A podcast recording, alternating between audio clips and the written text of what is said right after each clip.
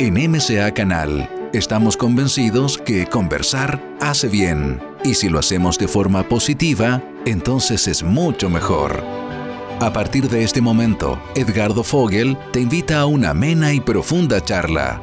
Esto es Conversando en Positivo, un momento de luz para compartir experiencias de vida por MCA Canal, resonando con el alma. Hola, hola, queridas amigas, queridos amigos.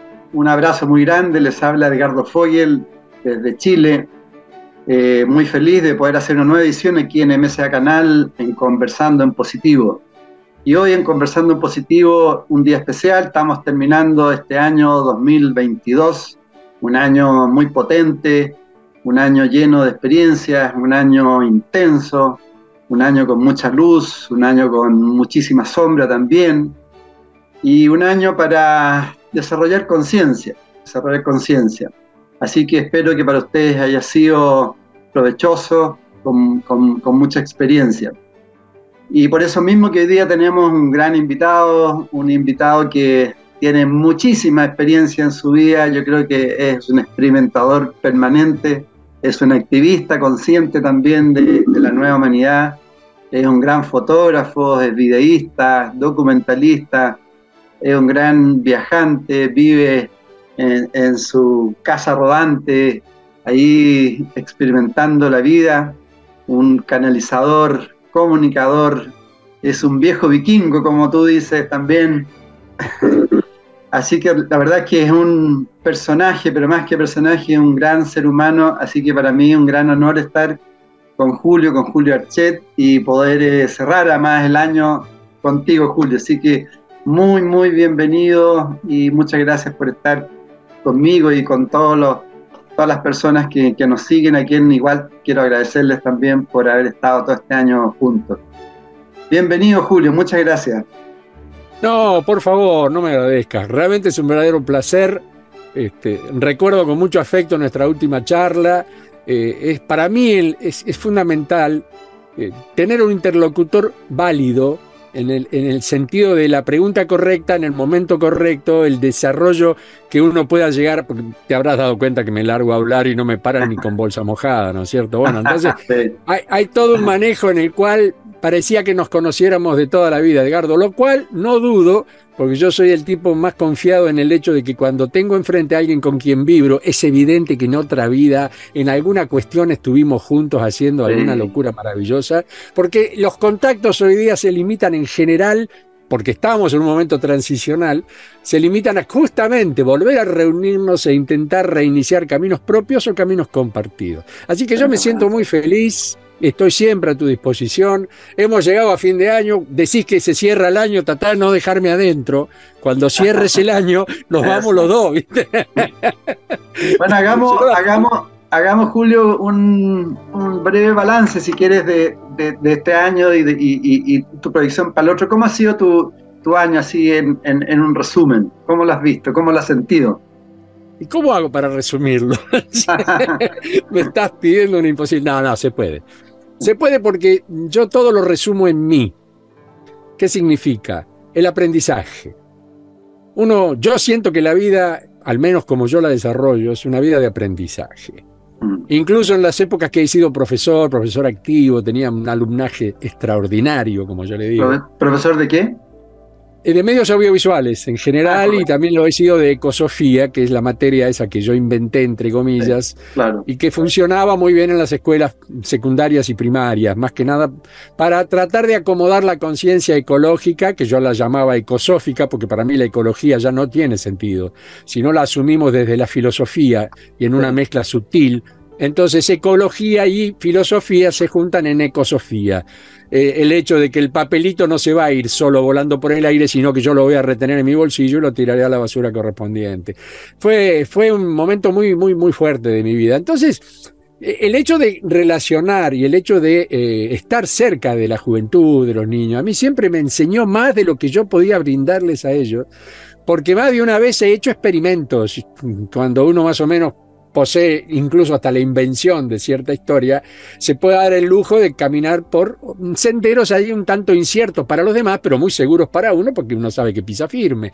Y la devolución, querido Edgardo, fue tremenda tremenda, cómo ellos elaboraban sobre lo que yo elaboraba. Entonces, este año para mí también fue toda una elaboración, porque el canal creció muchísimo, se desarrolló dentro de las pautas que ni siquiera me hubiera imaginado que podrían llegar, eh, se disparó muy rápido y más que nada el afecto, el compromiso de los suscriptores, que yo ya no los llamo suscriptores, para mí son amigos, hermanas, hermanos. O sea, la palabra suscriptor la utiliza el canal, ¿viste? Pero ah. en realidad eh, uno los siente como partícipes de la, de la, propia iniciativa, del propio proyecto y comparten. Entonces, ¿cómo no voy a estar feliz? ¿Cómo no voy a hacer un balance positivo? Si en este momento hemos llegado a los 40.000, prácticamente así, soplando y haciendo este, botellas, como quien dice. Y es un número que para mí es ideal porque yo me imagino, no es un número, para muchos, viste que los links se compran. Entonces uno va al canal y dice, dame tantos links, entonces aparecen suscriptores que en realidad no lo son, y vos ves, ves, un millón de visualizaciones en un video que yo no lo vería ni de espaldas, y sin embargo tiene un millón, entonces digo, estamos en problema en esta humanidad, o yo soy un loco que no se adapta. O sea, yo creo que tanto la gente de tu canal como la mía están porque entienden que la propuesta que estamos haciendo es una, es una propuesta de, de, presente expandido hacia un futuro maravilloso, el cual estamos planificando. Por lo tanto, el pasado no es otra cosa que la consecuencia correcta de aquellas cosas que hicimos correctamente. Y las que no fueron correctas, bueno, las tenemos muy claras, la hormiga o la mosca en el vaso de leche, ya te das cuenta que eso no corresponde. Entonces, como balance, insisto, para mí fue un año maravillosamente positivo en el cual he crecido mucho desde lo personal. Me he dado cuenta y estoy absolutamente feliz de la cantidad de bellos mensajes de afecto y agradecimiento que me dicen estas maravillosas personas, que me dan la pauta de que a pesar de que yo cuento mi historia, se sienten identificados y entran en una búsqueda personal, que es lo único que yo pretendo. No pretendo ni que me crean, ni que se suponga que yo soy esto o aquello, me dicen maestro, profesor, yo dije, no, paren, paren, paren, paren, paren. Ni siquiera el propio Jesús pretendía que le dijeran maestro, yo no me voy a poner en esa actitud, ni mucho menos, pero me parece que sí es importante que cada uno descubra que es el maestro de sí mismo. Eso solo a mí me justifica todo este año de maravillosa aventura y espero que el año próximo se multiplique. Y te lo deseo incluso a ti mismo, porque sé que estás en constante crecimiento y sos un trabajador de esta comunicación, lo cual, insisto, me, me hace sentir muy bien compartiendo esta charla contigo, querido hermano. Gracias, muchas gracias. No, para nada. ¿Tú te has planteado, cuando inicias los años, te planteas ciertos objetivos o principalmente vas viviendo un momento presente? Ya, ya uno ya no desarrolla muchos objetivos, ¿no? No, porque el objetivo es intentar hacer las cosas dentro de los parámetros en los cuales nos encontramos, lógicamente, mm, digamos, en posición de. O sea, tampoco es cuestión de tirar el brazo más allá, porque, viste, la extensión del brazo ya sabemos a dónde llega. Por otro lado, no soy de proyectar a, largo aliento, porque soy un absoluto creyente de que el presente es lo más maravilloso que me puede pasar y quiero estar muy atento, mm. porque muchas veces mirar para adelante puede ser tan peligroso como mirar para atrás y perder la noción del pozo que está ahí nomás a dos metros. Eso siempre lo uso como ejemplo, porque en definitiva eh, solamente podemos modificar el presente y con suerte, teniendo un pasado presente, mejorar algunas cuestiones que no hayan sido positivas en ese pasado y a partir de ahí generar nuevas perspectivas. A mí me hablan de futuro y yo me los quedo mirando. Me dicen, pero Julio, vos venís del futuro. No, no, no, no, no. Otra vez se equivocan no es el futuro, es mi línea de tiempo por delante, es, el crecimiento evolutivo propio en el cual desarrollo y para explicárselo a la gente le tengo que hablar de una dimensión, porque el tamaño no es el mismo, uno crece desde lo físico, desde lo átmico, yo siempre digo, acá mido un metro ochenta y uno y allá en ese supuesto futuro mido casi tres metros y medio. Ahora, ¿por qué soy grande? ¿Ahora soy chiquito, allá soy grande? No, ese es el tremendo y maravilloso sentido de la evolución que tiene un árbol. Comparémonos con un árbol. Arranca siendo un retoñito, un día tiene un metro cincuenta y un día tiene 12, 15 o 20 metros y si es una secuoya no le ves la, la cima. ¿Ese crecimiento qué significa? La evolución del árbol.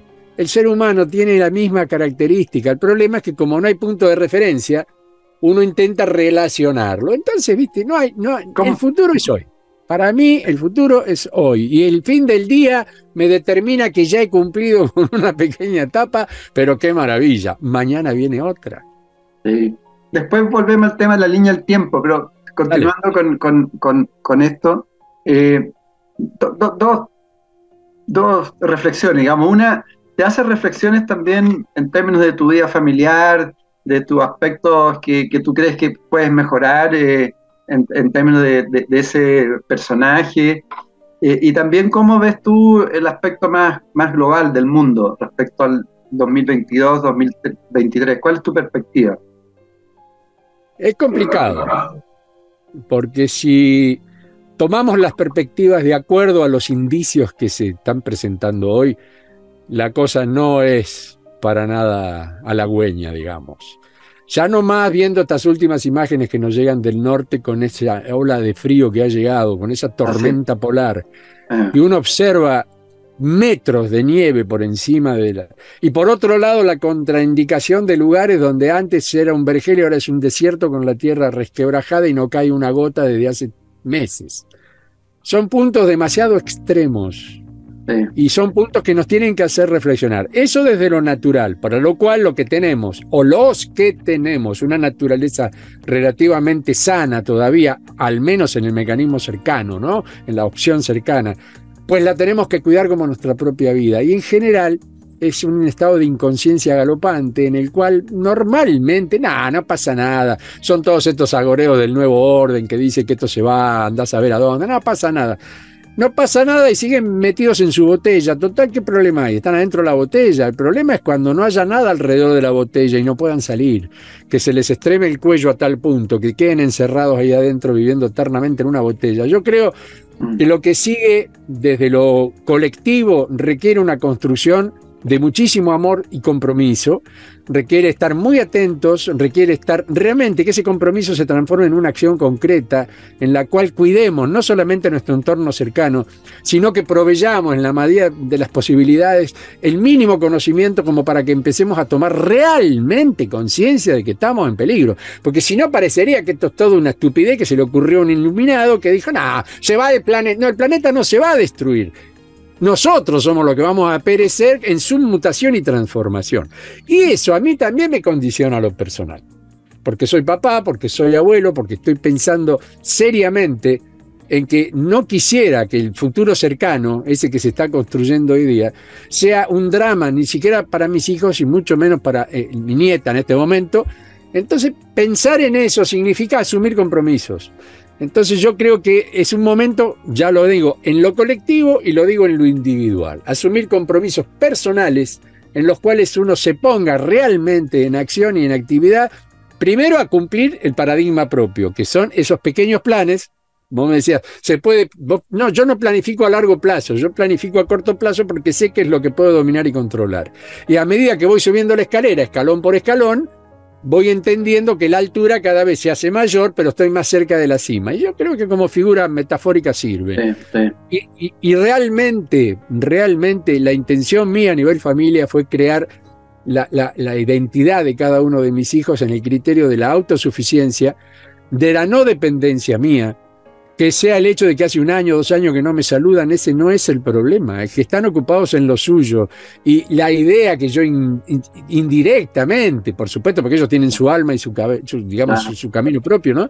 Pero por lo menos que si les sirvo de ejemplo, que sean independientes, que no dependan de nadie, y mucho menos de mí. Porque mi dependencia fue cuando eran pequeños, en la cual ellos no se podían defender. Yo creo que cada papá, cada mamá, que no hable de mi hijo, sino que hable del hijo, que por gracia la vida me permitió poseer, pero a partir del vuelo, déjalo volar, déjalo, y si se acuerda, no se acuerda, si te saluda para el cumpleaños, no, es una pequeña circunstancia, es evidente que entendió y se está comprometiendo a tal nivel que evidentemente lo que es pasado para él es pasado, y lo que es futuro será futuro y lo que es presente será presente. O sea, yo creo que tenemos que ser muy conscientes de lo que queremos, por qué lo queremos, cuando lo queremos, para que el tiempo no se nos vaya, y compromiso aparte, bien firmes, agarrarnos de la rienda y decir, arre, vamos, vamos, y avanzar. No creo que nos quede otro. Y en lo práctico, Julio, si tú tuvieras tus 40.000 amigos que te siguen permanentemente, ¿qué, ¿qué, acciones concretas le recomendarías especialmente en lo que está sucediendo, lo que tú estás transmitiendo, tanto el tema medio ambiente, en el tema de la salud, en el tema del control? ¿Qué, qué le diría ya? Estas son las acciones concretas que yo les recomiendo. En principio, salud mental. Apagar el televisor, dejar de leer las noticias negativas. Noticia empieza con no, fue un artículo que yo escribí hace mucho tiempo y se me vino todo el gremio de la prensa al cogote, te podés imaginar, ¿no? Me querían, me querían degollar. ¿Cómo vas a decir? Es que noticia empieza con no. ¿O cómo empieza? Citicia. Yo escribí un artículo hace poco de la citicia, que sería la noticia positiva, una citicia. Ahora todo el mundo está con una noticia. O sea, salud mental. Mental hacia afuera, identificando el entorno, lo básico, lo alcanzable y lo modificable por nosotros mismos. No queremos modificar a la humanidad porque la humanidad no necesita ser modificada, está en constante acción. La prueba que yo pueda modificar hoy se va a modificar mañana si no se mantiene la coherencia. Y para encontrar coherencia, ese ser al cual yo le indico amorosamente, anda para adentro, busca tu alter yo, intenta saber quién sos, por qué sos, para qué sos Conocete muy bien y amate. Fundamentalmente sentí muchísimo amor por ti mismo. Entendete, perdonate, aceptate, todo lo que se te puede imaginar que tenga que ser positivo para poder encarar tu propia historia. Y una vez que ya sentís esa fortaleza de decir, mira, yo seré el último de los tarados, pero la verdad, todavía tengo mucho para dar y me encanta compartir, y me encanta ser solidario, y me encanta, ¿por qué me encanta? Porque hay que dar para recibir, lo dijo el flaco hace un montón de años y todavía no se dieron cuenta, ¿viste? Entonces, y a partir de ahí, maravillosamente, vamos generando lo que yo llamo el crecimiento en espiral, ¿no?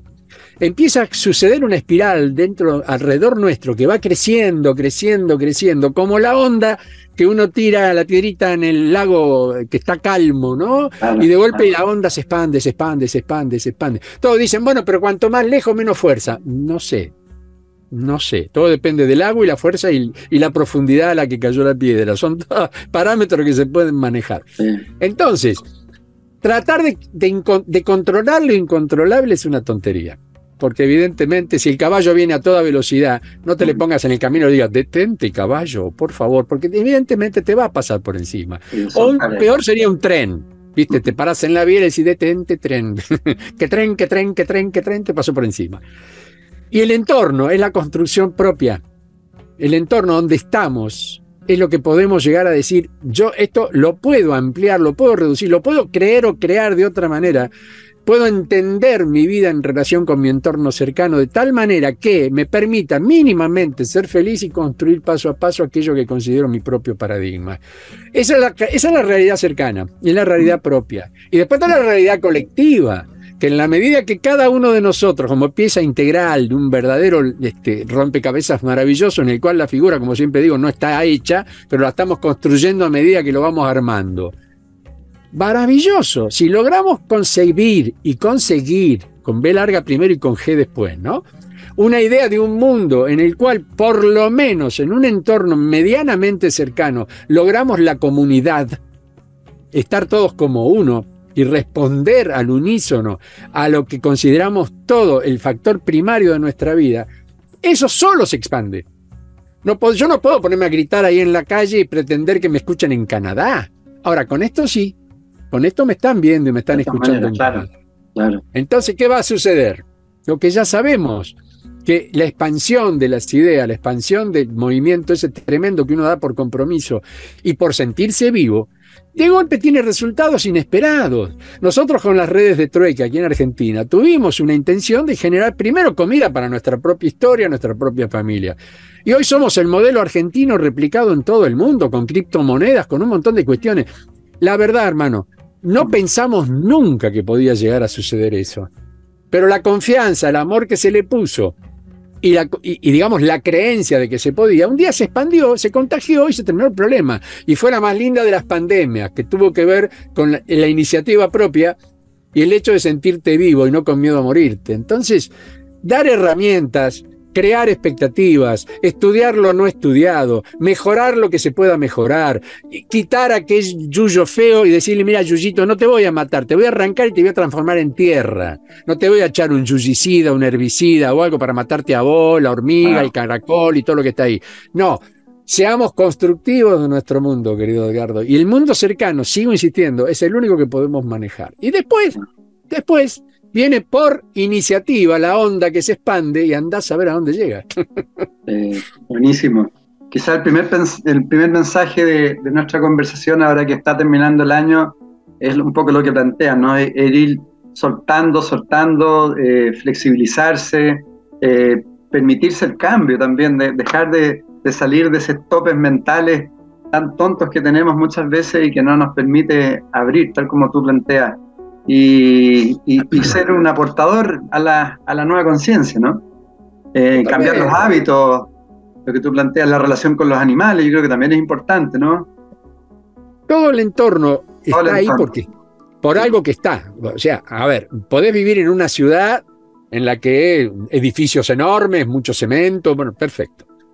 Para lo que decidiste tu tarea, evidentemente hay gente que no podría vivir en el campo, porque por ejemplo, ¿quién necesita un abogado? A ver, esta vaca se peleó con el ternero y vos tenés que ir ahí a mediar entre la vaca y el ternero. Estoy diciendo una estupidez, pero es fundamental que hay cierto tipo de oficios o carreras que no se pueden desarrollar en contacto con la naturaleza. Mm. Por otro lado, los dueños de la humanidad desde hace milenios se apoderaron de la tierra, son los terratenientes. Por lo tanto, si yo quiero tener un campito para sembrar, más vale que me olvide del sueño, porque ¿cómo hago? Si en manos de esos tipos hay un millón de hectáreas y yo los tengo que mirar de atrás del alambrado, como diciendo, ¿y ahora qué hago? ¿Con quién hablo? Ni siquiera ahí está el dueño. O sea, dos puntos nos han atrapado en una red enorme de dominio y de control, en la cual o tomamos esto en serio e intentamos, dentro de las pocas probabilidades, avanzar en eso que consideramos nuestra autosuficiencia, para no depender ni ser suficientes por otros, desde lo energético hasta lo alimenticio, pasando por todas las ramas que se nos puedan ocurrir. Cosa que el sistema no requiere que haya gente autosuficiente porque son esclavos de menos. Y por ahí uno dice esclavo y es una palabra, ah, bueno, ya se te fue, estás pensando que estamos en la época del sur de Estados Unidos. No, no, no, no, no, no. No hay peor esclavo que que le dice amo al que lo somete.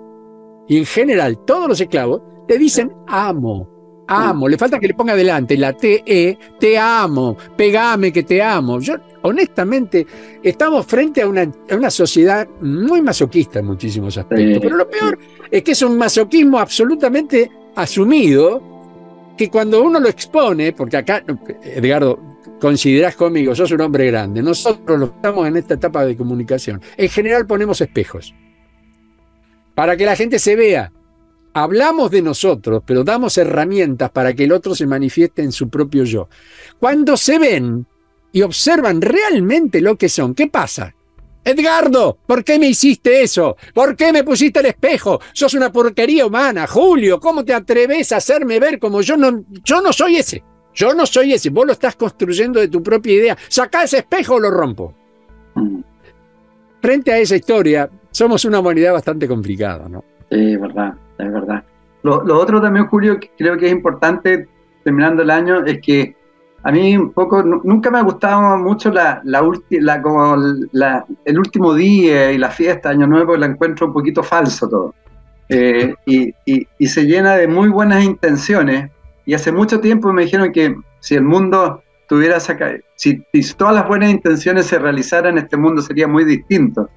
Entonces, un poco también a que, cómo hay que pasar, ¿no es cierto?, de la intención a la acción, a la realización, y no quedarse solamente en esa buena intención de la noche, la última noche, el abrazo, te deseo un feliz año. Además, que cada día puede ser un, un nuevo día, ¿no? Totalmente. E, el problema es que, a ver, se ha mecanizado a tal punto la vida que el Cronos se apoderó de nosotros. Eso. No estamos en sincronía. Yo digo, para ser felices tenemos que estar en sincronía. Entonces alguien me pregunta y me dice, ¿pero a qué te referís? Sincronía, sincronos. Que no, me, que no me regule el tiempo, que no tenga que estar pensando en horas, minutos, segundos, días, meses, años. No, no, no, no. Máxime cuando son decretados entre comillas, y reiterativamente la palabra, por decreto. O sea, estamos en el calendario gregoriano, por ejemplo, y ya sabemos que acá se hicieron cada decretazo para cambiar. Sumaron, a uno le pusieron 31, al otro le pusieron 30, y uno que tiene 28, ¿viste? Para, para, para. A ver, naturalmente, ¿qué es un año? Entonces yo me me he metido, y supongo que lo conocerás, la cosmogonía maya a mí me indicó muchísimas cuestiones muy prácticas. No soy un experto en el calendario maya, ni mucho menos, porque respeto a muchísima gente que lo sabe hacer y muy bien, dicho sea de paso. Pero ¿qué pasa? Son 13 lunaciones de 28 días. ¿Quién te la regula? Las mujeres lo saben mejor que nadie. Su periodo menstrual generalmente actúa dentro de esos parámetros. ¿Qué significa? Que entran ciclos menstruales y ciclos no menstrual. Menstrual, mensual. No está tan lejos menstrual de mensual, ¿no es cierto?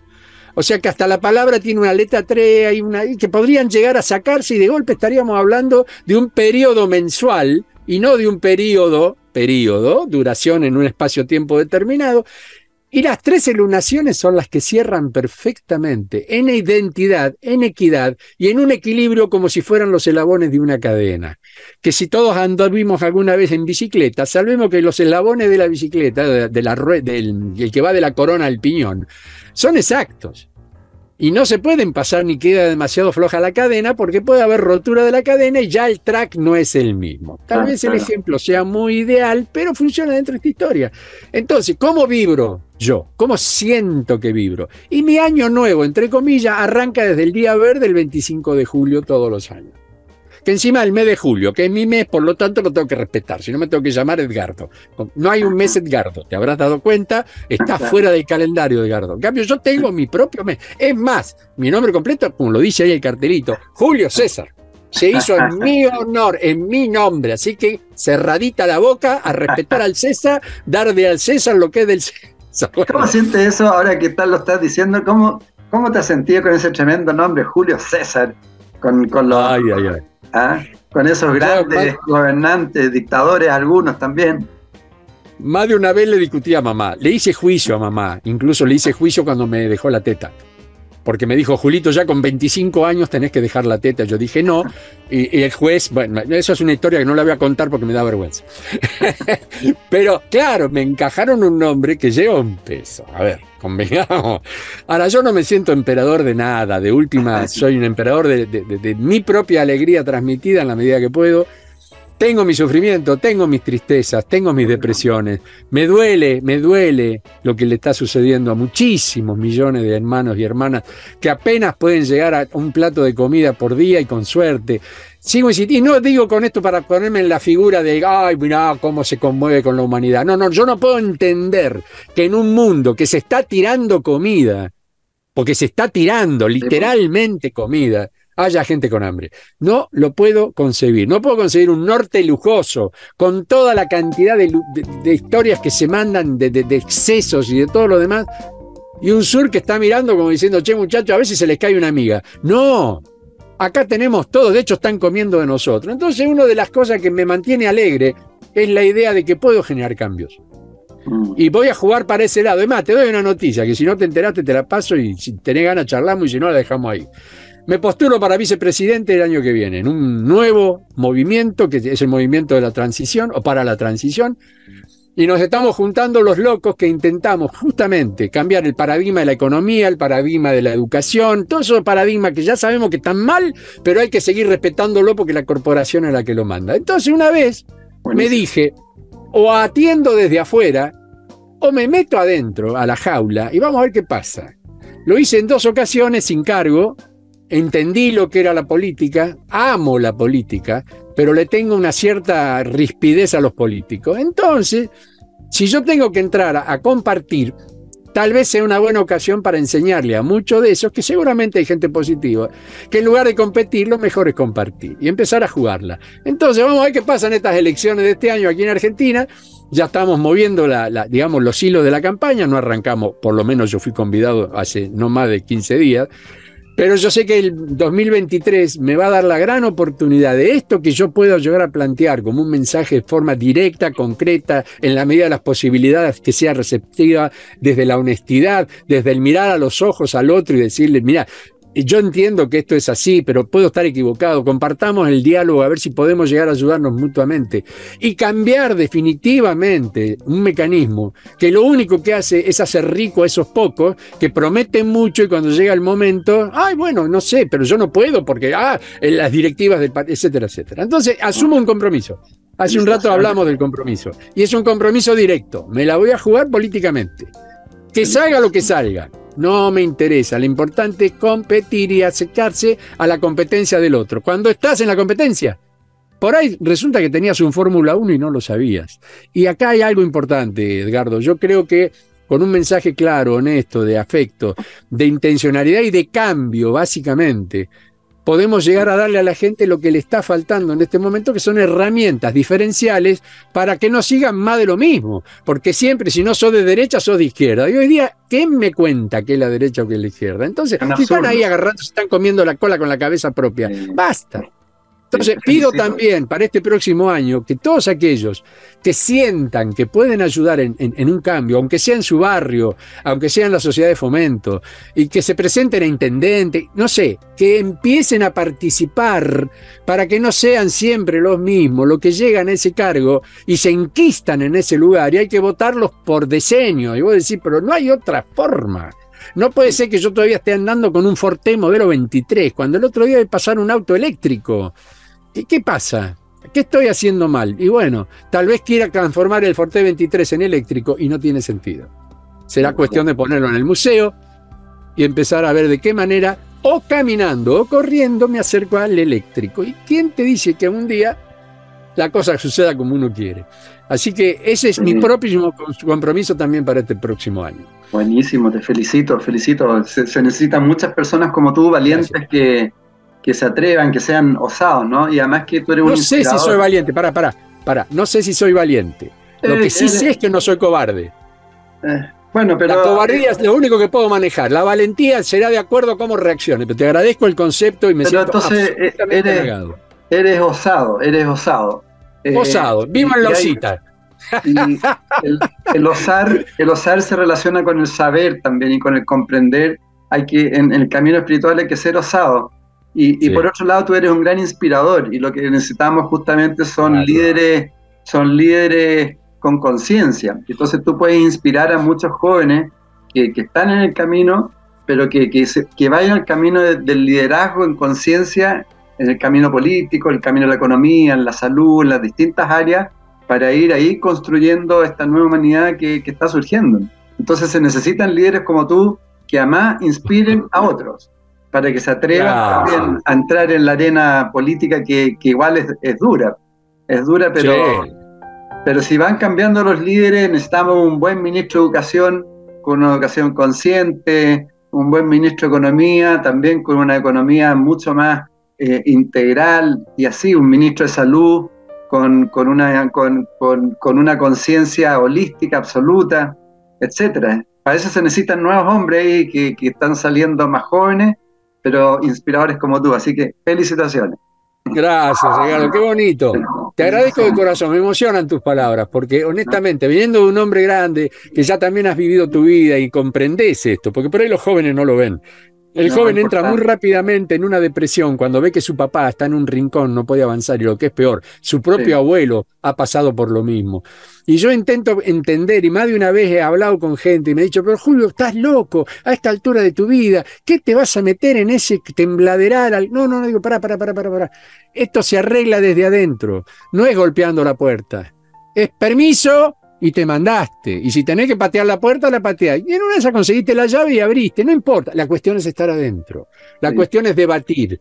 Es dar el ejemplo. Es intentar incluso al otro, que se supone que es tu opositor, demostrarle fehaciente y absolutamente que lo que vos estás pretendiendo no es destruirlo, sino complementar todo lo que él no sabe y nunca hizo.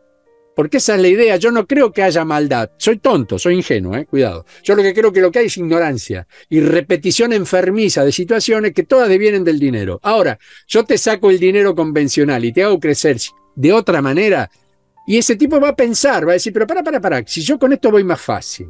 ¿Por qué tuvimos el éxito que tuvimos en el trueque? Vuelvo a insistir, porque teníamos moneda propia, una moneda que se autogestionaba a sí misma y que desaparecía y no competía, sino que complementaba. Ahí está el verdadero meollo. Y cuando la gente, más que nada los jóvenes, porque uno apunta ahí, bien has dicho, que son los que en este momento tienen la mente como, como confundida, como que se encierran en la droga, en el alcohol, en un montón de cuestiones que los sacan de su realidad, porque no quieren ver que lo que le queda por delante es todo basura. Y encima todo el mundo le dice, está todo mal, está todo mal, está todo... ¡Pará! Paren un poco. Está mal porque lo estás viendo mal. ¿Por qué no lo ves un poco mejor? ¿Por qué no creas otra realidad? Y ahí, como bien decías hace un rato, una salud holística mucho más amplia, que no tenga límite, que la farmacopea siga siendo la de ellos, nadie se va a meter con ellos, pero si vos querés tirar el cuerito, hermano, tiralo y que no te metan preso por eso. Eh, el empacho ya no se cura con remedios. El mal de ojo, ay, el mal de ojo. A mí me han llamado médicos, yo sé curar el mal de ojo, me lo enseñó mi padre. Me han llamado médicos, amigos, me decían, Julio, no doy más, por favor, curame. Y, a la distancia, por teléfono, ¿viste cómo corresponde? Que ni siquiera por teléfono, es la energía que se transmite. Y el tipo me llama a la media hora, me dice, mano, sos un brujo de aquello, pero la verdad se me fue el dolor de cabeza, me siento bárbaro.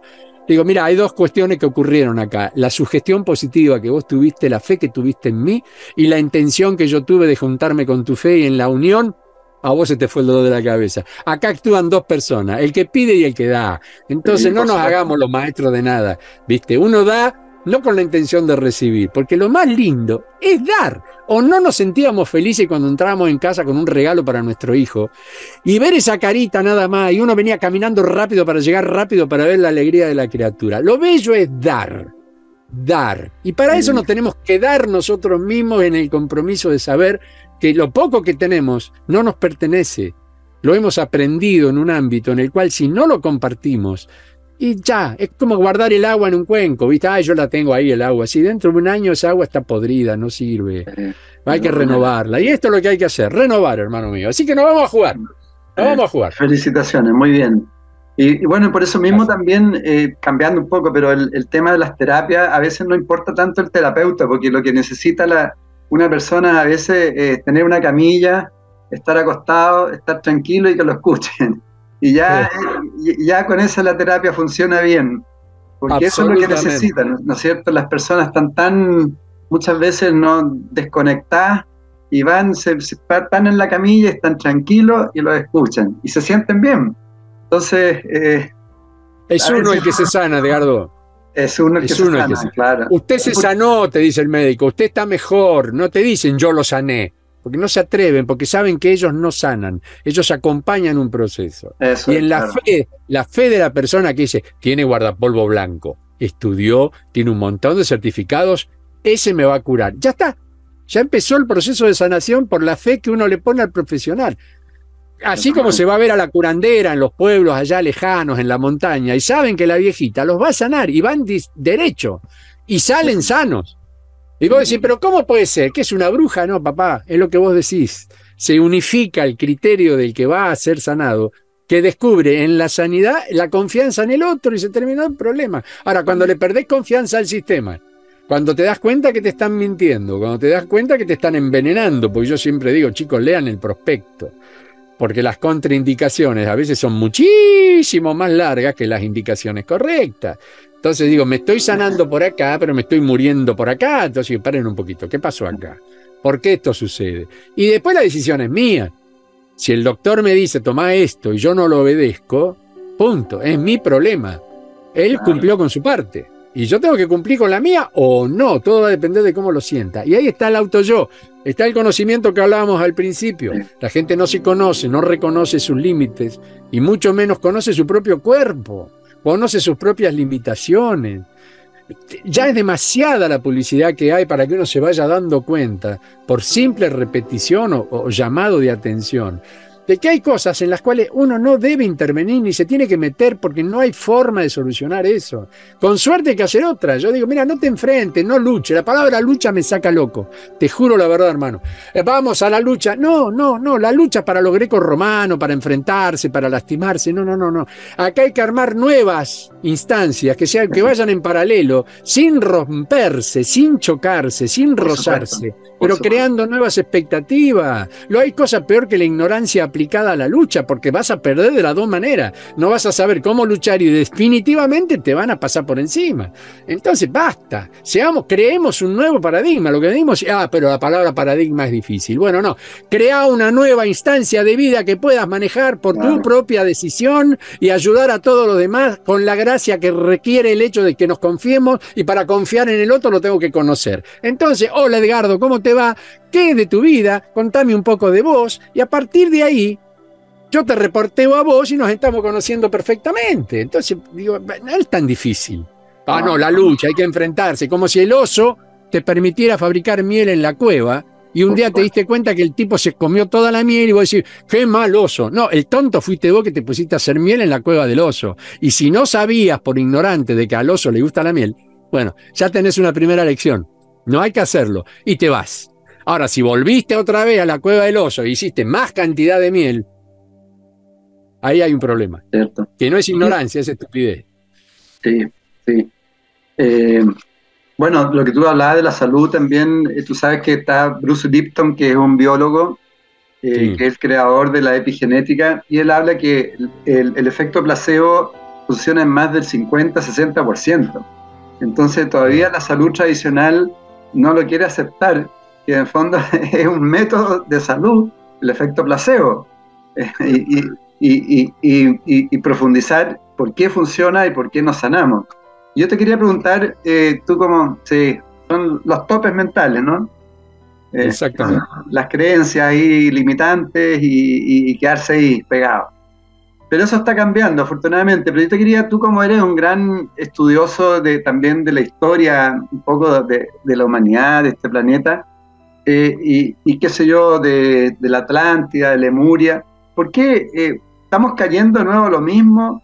Tú ves, un proceso de, evolución, ¿cómo, cómo, todo, todo el proceso? Es, es muy similar.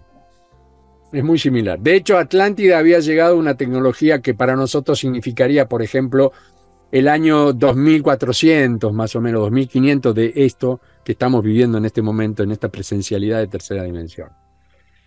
Llegaron a una tecnología tal que se confiaron de tal manera que la tecnología les pasó por encima.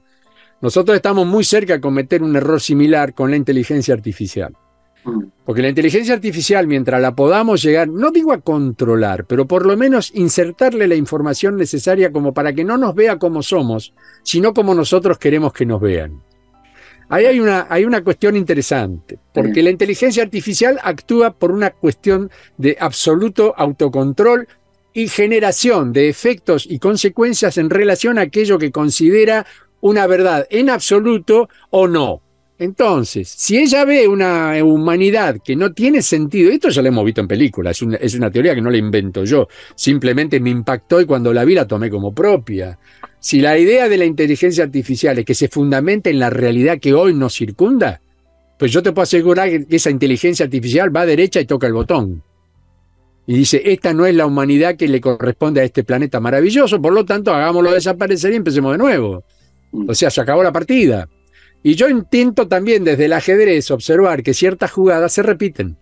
No soy un gran jugador, pero entiendo que si estamos al borde del jaquemate pastor, somos unos verdaderos tontos jugando al ajedrez. Si has jugado alguna vez al ajedrez, entenderás qué significa el jaquemate pastor, que generalmente es el primero que se aprende para el novicio y con cuatro o cinco movidas ya llegaste a hacerle jaquemate al otro casi con el tablero intacto.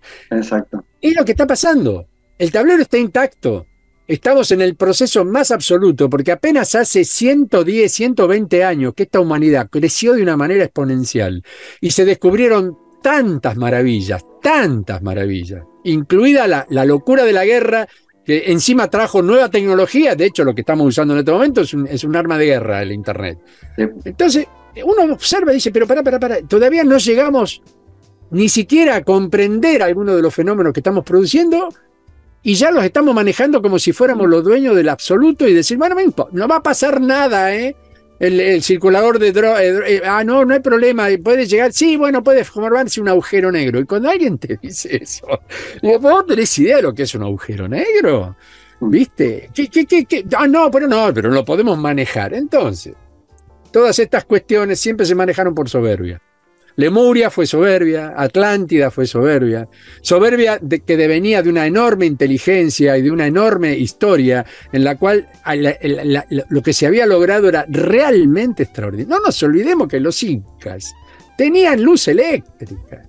Esto tampoco se dice, utilizaban la teoría de Tesla.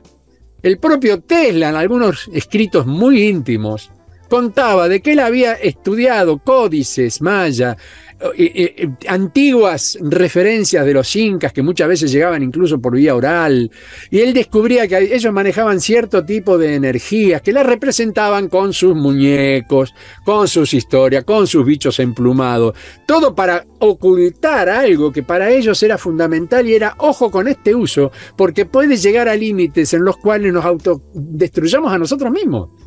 Y acá vinieron los muchachos de allá de la Europa y dijeron, ah, pero nosotros somos mucho más inteligentes que vosotros. ¿Qué os pensáis que sois, viste? Y a matar a todo el mundo, coño, y a llevarte este como esclavo y a rompemos y pongamos una iglesia encima del templo maya porque no puede ser que estos brutos estén asesinando gente. Porque eso es lo que harían. Agarraban el tumi y cortaban una persona por la mitad, la dividían por un lado y por el otro en asesinos.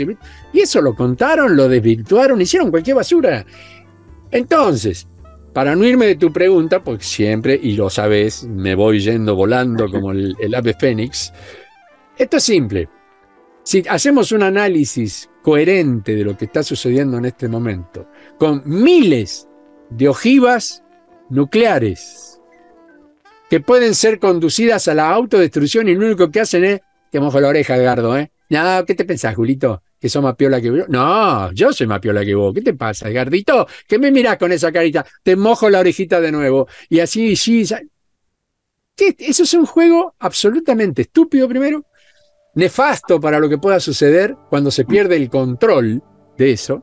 Y si esto realmente está en manos de inteligencia artificial, como suelen decir algunos desembocados que dicen, mire, para evitar que el ser humano tome conciencia de esta cuestión, se crea el superpoderoso, le damos el control de esto a un mecanismo que sabemos que es seguro.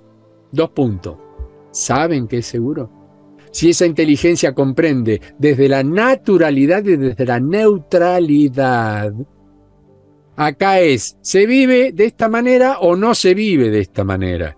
Y si la idea es la destrucción por la destrucción misma, la inteligencia seguramente va a pensar, ah, bueno, entonces el motivo final es la destrucción, porque si hago la cuenta, la cúspide de la pirámide es se acabó la humanidad. ¿Y para qué vamos a perder tiempo? No perdamos tiempo, el tiempo corre a nuestro favor. Si no, listo, botón, tácate y anda a pararla.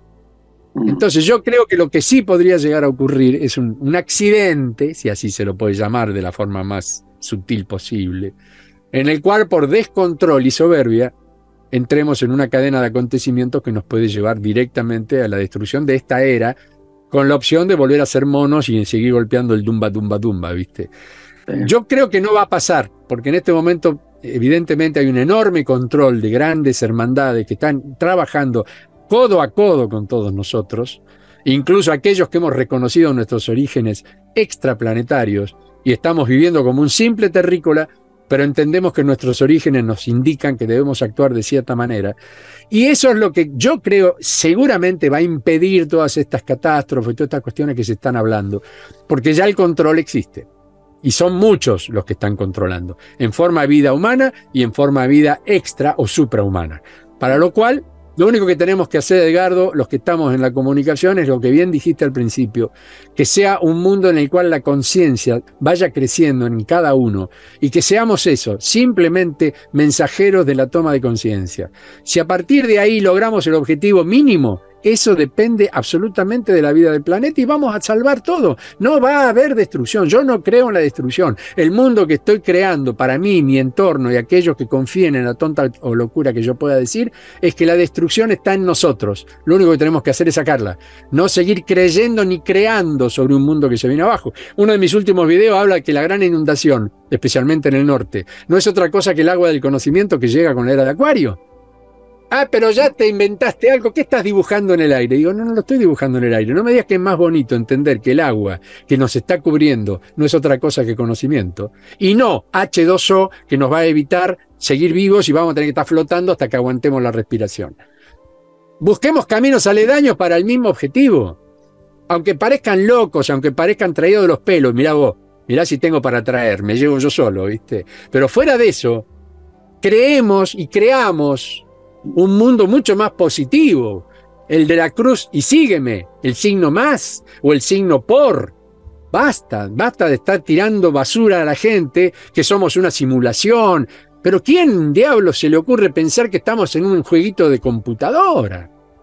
Eso ya directamente entrar en una locura galopante. Por favor, eso es desmerecer la inteligencia del que te está viendo. Como que el sol tiene el mismo tamaño de la luna y están colgando ahí de la bóveda. Ah, bueno, pero entonces no hablemos del efecto invernadero, no hablemos de nada, porque ¿qué está pasando entonces? Esta, esta tormentita de hielo y nieve que está cayendo allá en el norte, que lo está como en Japón, que uno ve imágenes y dice, no puede ser esto, hermano. ¿Y qué es eso? Entonces basta de tonterías, empecemos a creer y crear un mundo nuevo, no sigamos atrás de la catástrofe porque ahí tenemos los resultados. De todas maneras, de todas maneras. Abrir más los ojos, tal como dices, ¿no? Eh, claro, hoy día se habla del computador cuántico que tiene, tiene Google, también se habla del transhumanismo, pero todas esas cosas se pueden evitar con más luz, con más conciencia. O sea, los, los controladores de alguna forma yo creo que ya están agotados, ya están medio vencidos porque todo está quedando más a la luz. Yo creo que eso, eso va a ser una característica también de este año que ya viene, el 2023, que todo está quedando así abierto. Entonces ya no, no va a ser, va a ser imposible, digamos, esconderlo. Entonces, por eso que, que, todos tenemos que ser eh, activistas. Yo te quería preguntar un poco relacionado a eso. Eh, tú hablas, por ejemplo, eh, de las verdades trascendentales y, y, de activar memorias ancestrales. ¿Cómo, cómo, cómo, cómo ha trabajado todo eso? ¿Cómo, cómo, se, ¿Cómo se desarrolla? Tú hablas también de ingresar a la memoria interior, es decir, em, empezar a, a, verse, ¿no? A verse lo que es uno esencialmente y ver como nuestra historia hacia atrás. ¿Cómo uno se puede ir conectando a esas memorias o cómo lo has hecho tú? Es algo totalmente natural. Lo importante es no oponerse. Mm, esto como hay que relajarse, relajarse con uno mismo. Eh, como estamos fundamentados precisamente en la cronía, no en la sincronía, pretendemos que de un día para el otro se nos despierte la luz y entendamos todo, para qué estamos, dónde estamos, si tengo clones, no tengo clones, cuál es mi misión. Hay mucha gente que me, me desgasta preguntándome todo eso. Y yo intento ser educado, fino, decirle, mira mi amor, esto es muy simple. ¿Cuántos años tienes? Y ahí te dice 68. Digo, si en 68 años todavía no lo has descubierto, tenés tiempo. Pero vas a tener que modificar toda tu historia, porque mientras a los 20 hasta llegar a los 50 transcurren 30 años de sincronía que tienen que, o, con, o concronía, digamos, mejor dicho, cronográficos, con relación a lo que es nuestra etapa del año de 365 días y moneditas. Pero cuando ya llegaste a una etapa de maduración en la que el conocimiento ya está ahí al borde, porque es como que el agua subió, subió, subió, mal que te pese, el conocimiento sube. Entonces, cuando vemos la superficie, decís, ¿y esto? ¿Qué es esto?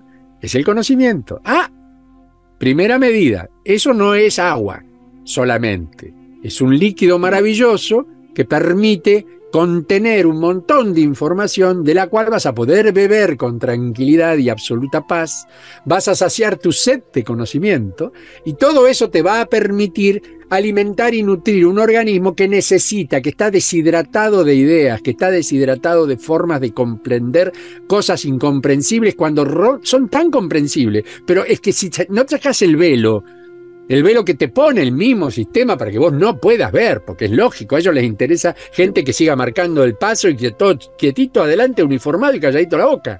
Ahora, si salen los locos como nosotros, gritando, desaforando, muchachos, párenlo un poco, vengan por acá, que por acá es más fácil, miren, ahí se están mojando los pies, fíjense, acá tenemos incluso un vehículo que los puede transportar, tranquilo, calentito, tienen comida, cafecito, vengan, vengan, vengan, vengan. ¿Y qué van a decir los otros? Y vamos, vamos con el loco que está gritando. Mm. Entonces, cuando uno empieza a verse, empieza a conocerse, empieza a comprenderse, a uno, ¿eh? Olvidar del mundo. El mundo está ahí, que siga estando. Acá lo importante por ahora es mi ego conmigo, yo, yo, yo. Tengo que saber quién soy. Para ver si estoy en el lugar correcto, en el momento correcto, si estoy haciendo lo correcto o no. Porque en una de esas yo mismo me estoy cavando la fosa como decía el gran Facundo, estás cavando en el mismo sitio y un día mirás para arriba y ¿cómo salís de ahí? ¿Cómo no salís? y sí, has hecho un trabajo, de, pero hermoso. La pared está pulida, está toda perfecta, es un pozo redondo que parece hecho con la matemática, este, como lo que tienes detrás tuyo, ¿no? Como la geometría sagrada. Y sin embargo, no puedes salir del lugar donde te has metido este, tú mismo. Entonces, la idea es, primero, eh, eh, el gran conocimiento de uno indica que los disparadores internos que tienen que ver con el supraconocimiento, que están en nuestro alma. Tenemos un disco rígido maravilloso y un procesador que está en condiciones de manejar esa información a la velocidad del tiempo. ¿Qué problema hay? Que no están conectados. Que para conectar el alma, o como quien dice, el corazón con el cerebro, se requiere una actitud, porque todos dicen el cerebro va por un lado, el corazón va por el otro. Pensar el amor no es lo mismo que sentir el amor. Por eso yo indico hoy día, no piensen más, Empiecen a sentir, siéntanse a ustedes mismos como seres vivos en total evolución y en total crecimiento. ¿Para qué? Para que ese sentimiento les abra las puertas del conocimiento, que está ahí. Pero si seguís golpeando en la cabeza, lo único que tenés es un chichón. Y si te seguís golpeando el pecho, lo único que haces es molestar al alma y cambiar el ritmo cardíaco. Entonces, sentir no es otra cosa que cerrar los ojos, encontrar el silencio, no pensar en nada, buscar el vacío. ¿Cuál es el principio de la meditación? Si no vamos más lejos que de ahí, la meditación no va por la cabeza, va por el resto del organismo y los chakras perfectamente ordenados. Entonces, se van a habilitar esas fuentes de energía que están ahí todavía cerradas, obturadas por una cantidad de elementos y acontecimientos que nos llevaron al desconocimiento absoluto. Y a partir de ahí empiezan a aparecer las cosas. Yo siempre digo, a mí no me cayó la ficha. Yo sentía que las fichas caían y lo único que no hacía era darme vuelta por temor a ver de lo que iba a ver, pero yo escuchaba las fichas. ¿eh? En mi vida pasaron un montón de circunstancias que si yo hubiera prestado atención en ese momento, tal vez hubiera logrado más verdades de las que hoy puedo llegar a manejar. Pero para llegar a una verdad hay que ver y dar. Primero date la oportunidad y fíjate, vete a ti mismo. La palabra verdad te lo está diciendo. Y ahí descubrís el Cristo, ahí descubrís ese famoso, esa famosa impronta que se habla, eh, el espíritu de verdad, el espíritu crístico. Es eso, es encontrar en nosotros mismos las grandes capacidades que un ser maravilloso, como lo fue Micael en su momento, en su personaje de Jesús, nos quiso demostrar. Y aquellos que lo pudimos ver y lo pudimos compartir, nos quedamos fascinados y admirados. Pero ¿qué sucede? Cada vez que terminas una vida, arrancás una nueva. Y se supone que lo que pasó ya queda guardado en el archivo, como que sacaste un disco, como se llama, un cassette, ¿te acordás la vieja, la vieja historia de los cassettes? O una memoria, digamos, hoy día que es más, más moderno. Y pones otra para arrancar de cero. Pero esa memoria queda, el récord, el recorder, el recuerdo. Y hay que bucear en eso. Y ahí aparece el gran descubrimiento que resulta que ya lo sabíamos, pero que no nos habíamos dado cuenta, no habíamos hecho el esfuerzo de encontrarnos. No hay que buscar afuera, yo insisto, olvídense de las bibliotecas, olvídense de los grandes libros. No, no, no, no. Nosotros somos la biblioteca universal. Todo el conocimiento universal está encerrado en el ser humano. Ahora, ¿lo vamos a buscar? ¿Vamos a tomarnos el trabajo de encontrarnos? ¿O parece más fácil la intelectualidad de meterte a saber de la mente y tener una biblioteca de 5.000 tomos y todavía no saber quién sos? Entonces, con lo que plantea, digamos, uno de los principales problemas que tenemos nosotros es, la manipulación que nos manipula a través de la mente y tenemos, no tenemos atención, ¿no? Estamos desatentos y con eso no, no podemos desarrollar conciencia y ahí tampoco podemos potenciar la imaginación, la, la intuición y quedamos como así achatados, ¿no? Totalmente. Conciencia empieza con igual que conocimiento. Con. Con. Con es incluir. Estoy contigo. Con cimiento. Con ciencia. Y la, atención también es importante.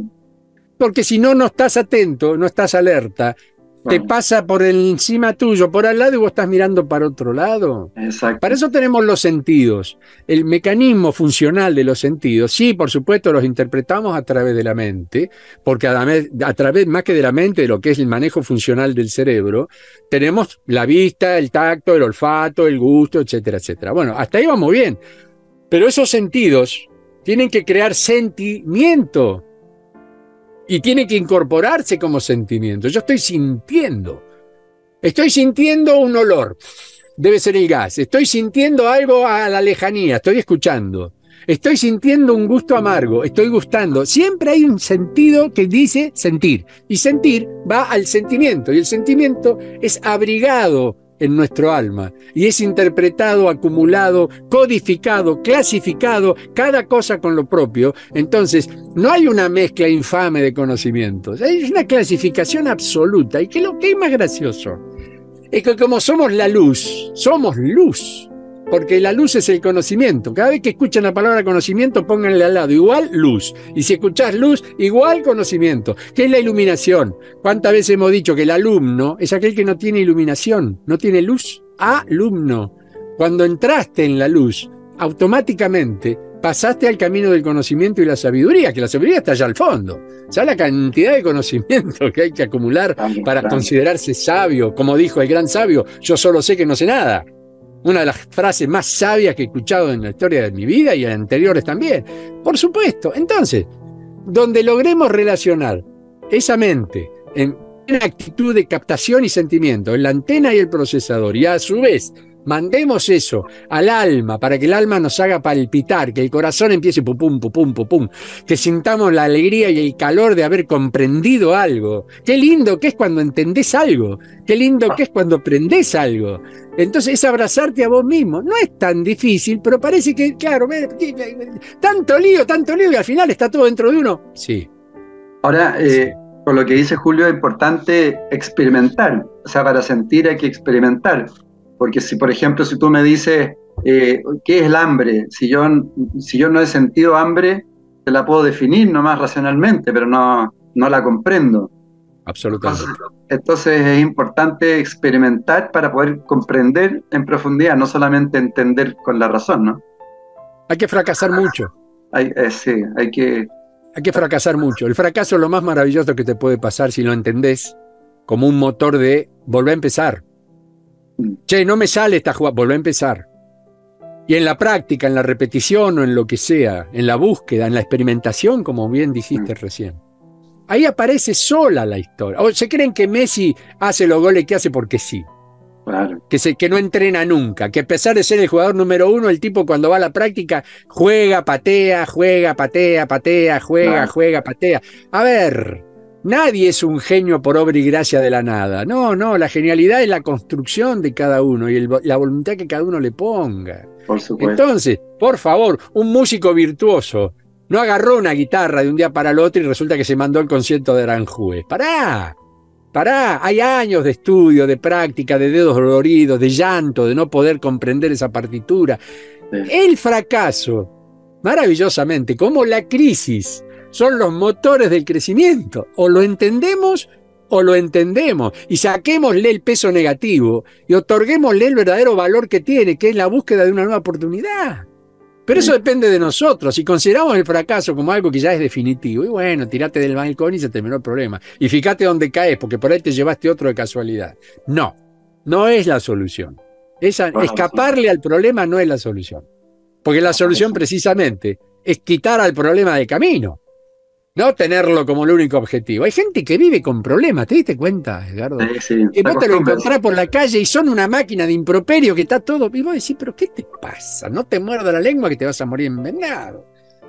Y bueno, y, la civilización llega a eso porque lo han civilizado, le han aumentado los vil que cada uno tiene. Yo odio la palabra civilización, porque tiene un vil en el medio. Y ese vil no me gusta, no me gusta. ¿Eh? Entonces quitémoslo, Hablemos de comunidades amorosas, hablemos de instancias de amistades, hablemos de hermandades, hablemos de un montón de cuestiones en las que el aprendizaje, la enseñanza, eh, el hecho de estar atentos, como bien dijiste también, es muy importante el estar atentos y alertas. Vos no podéis ir caminando, ¡ay, qué divertido, qué bonito, qué, feliz que soy! ¿No viste el pozo? Por supuesto. Por supuesto. Y Julio, eh, ¿cuál ha sido tu, eh, la otra vez hablamos un poco de, tu experiencia, hablando de experiencia con el arcángel Micael, pero ¿cuál, cuál No es arcángel, ¿eh? No, ah, no. No, yo no uso ni, ni, doy fe a las clasificaciones católicas. Ni, Ángel puede ser una persona que en este momento está al lado mío con una sonrisa maravillosa y me ofrece una flor. O me pide un abrazo O sea, todos los arcángeles que, hoy, que hoy se hablan con, con, los colores, las luces, tú no sientes que no, no, no es cierto eso. No, no, porque es clasificar al amor. Y el amor es una integralidad. Y, si hablamos realmente de la puntualización de la energía, la energía es el, es, el, rayo blanco, es todo, es la unión y conjunción de los colores. Si lo pasamos por el prisma, prisma que puede estar de casualidad, cosa que yo no creo, o colocado especialmente para que se haga la división de los colores del arco iris. ¿Qué podemos comprender de cada uno de ellos? Que son una parte del todo. Entonces hay que elegir una parte o seguir en el todo. Y yo prefiero seguir en el todo. Para mí es mucho más importante poder decidir el conocimiento que que me lo impongan de cierta u otra manera. Por eso, muchas veces Miguel está confundido con Micael. Micael es un nombre mucho más antiguo. Y como Mijail, son todas raíces del, del nombre primario. Pero el primario es Micael, que es quien como Dios. Entonces, a partir de ahí, muchas veces se confunde razonablemente. Te pido perdón por la corrección. No, me parece bien que aclarar tu resonancia, porque hoy día hay mucha gente, digamos, canalizadores que hablan de siete, doce arcángeles y dan cuál es, es, como la energía de cada uno de ellos, cómo puedes llamarlo y los colores que tienen. Entonces es interesante que, tú digas que a ti no, no te resuena, digamos, esa forma y que prefieres la unificación.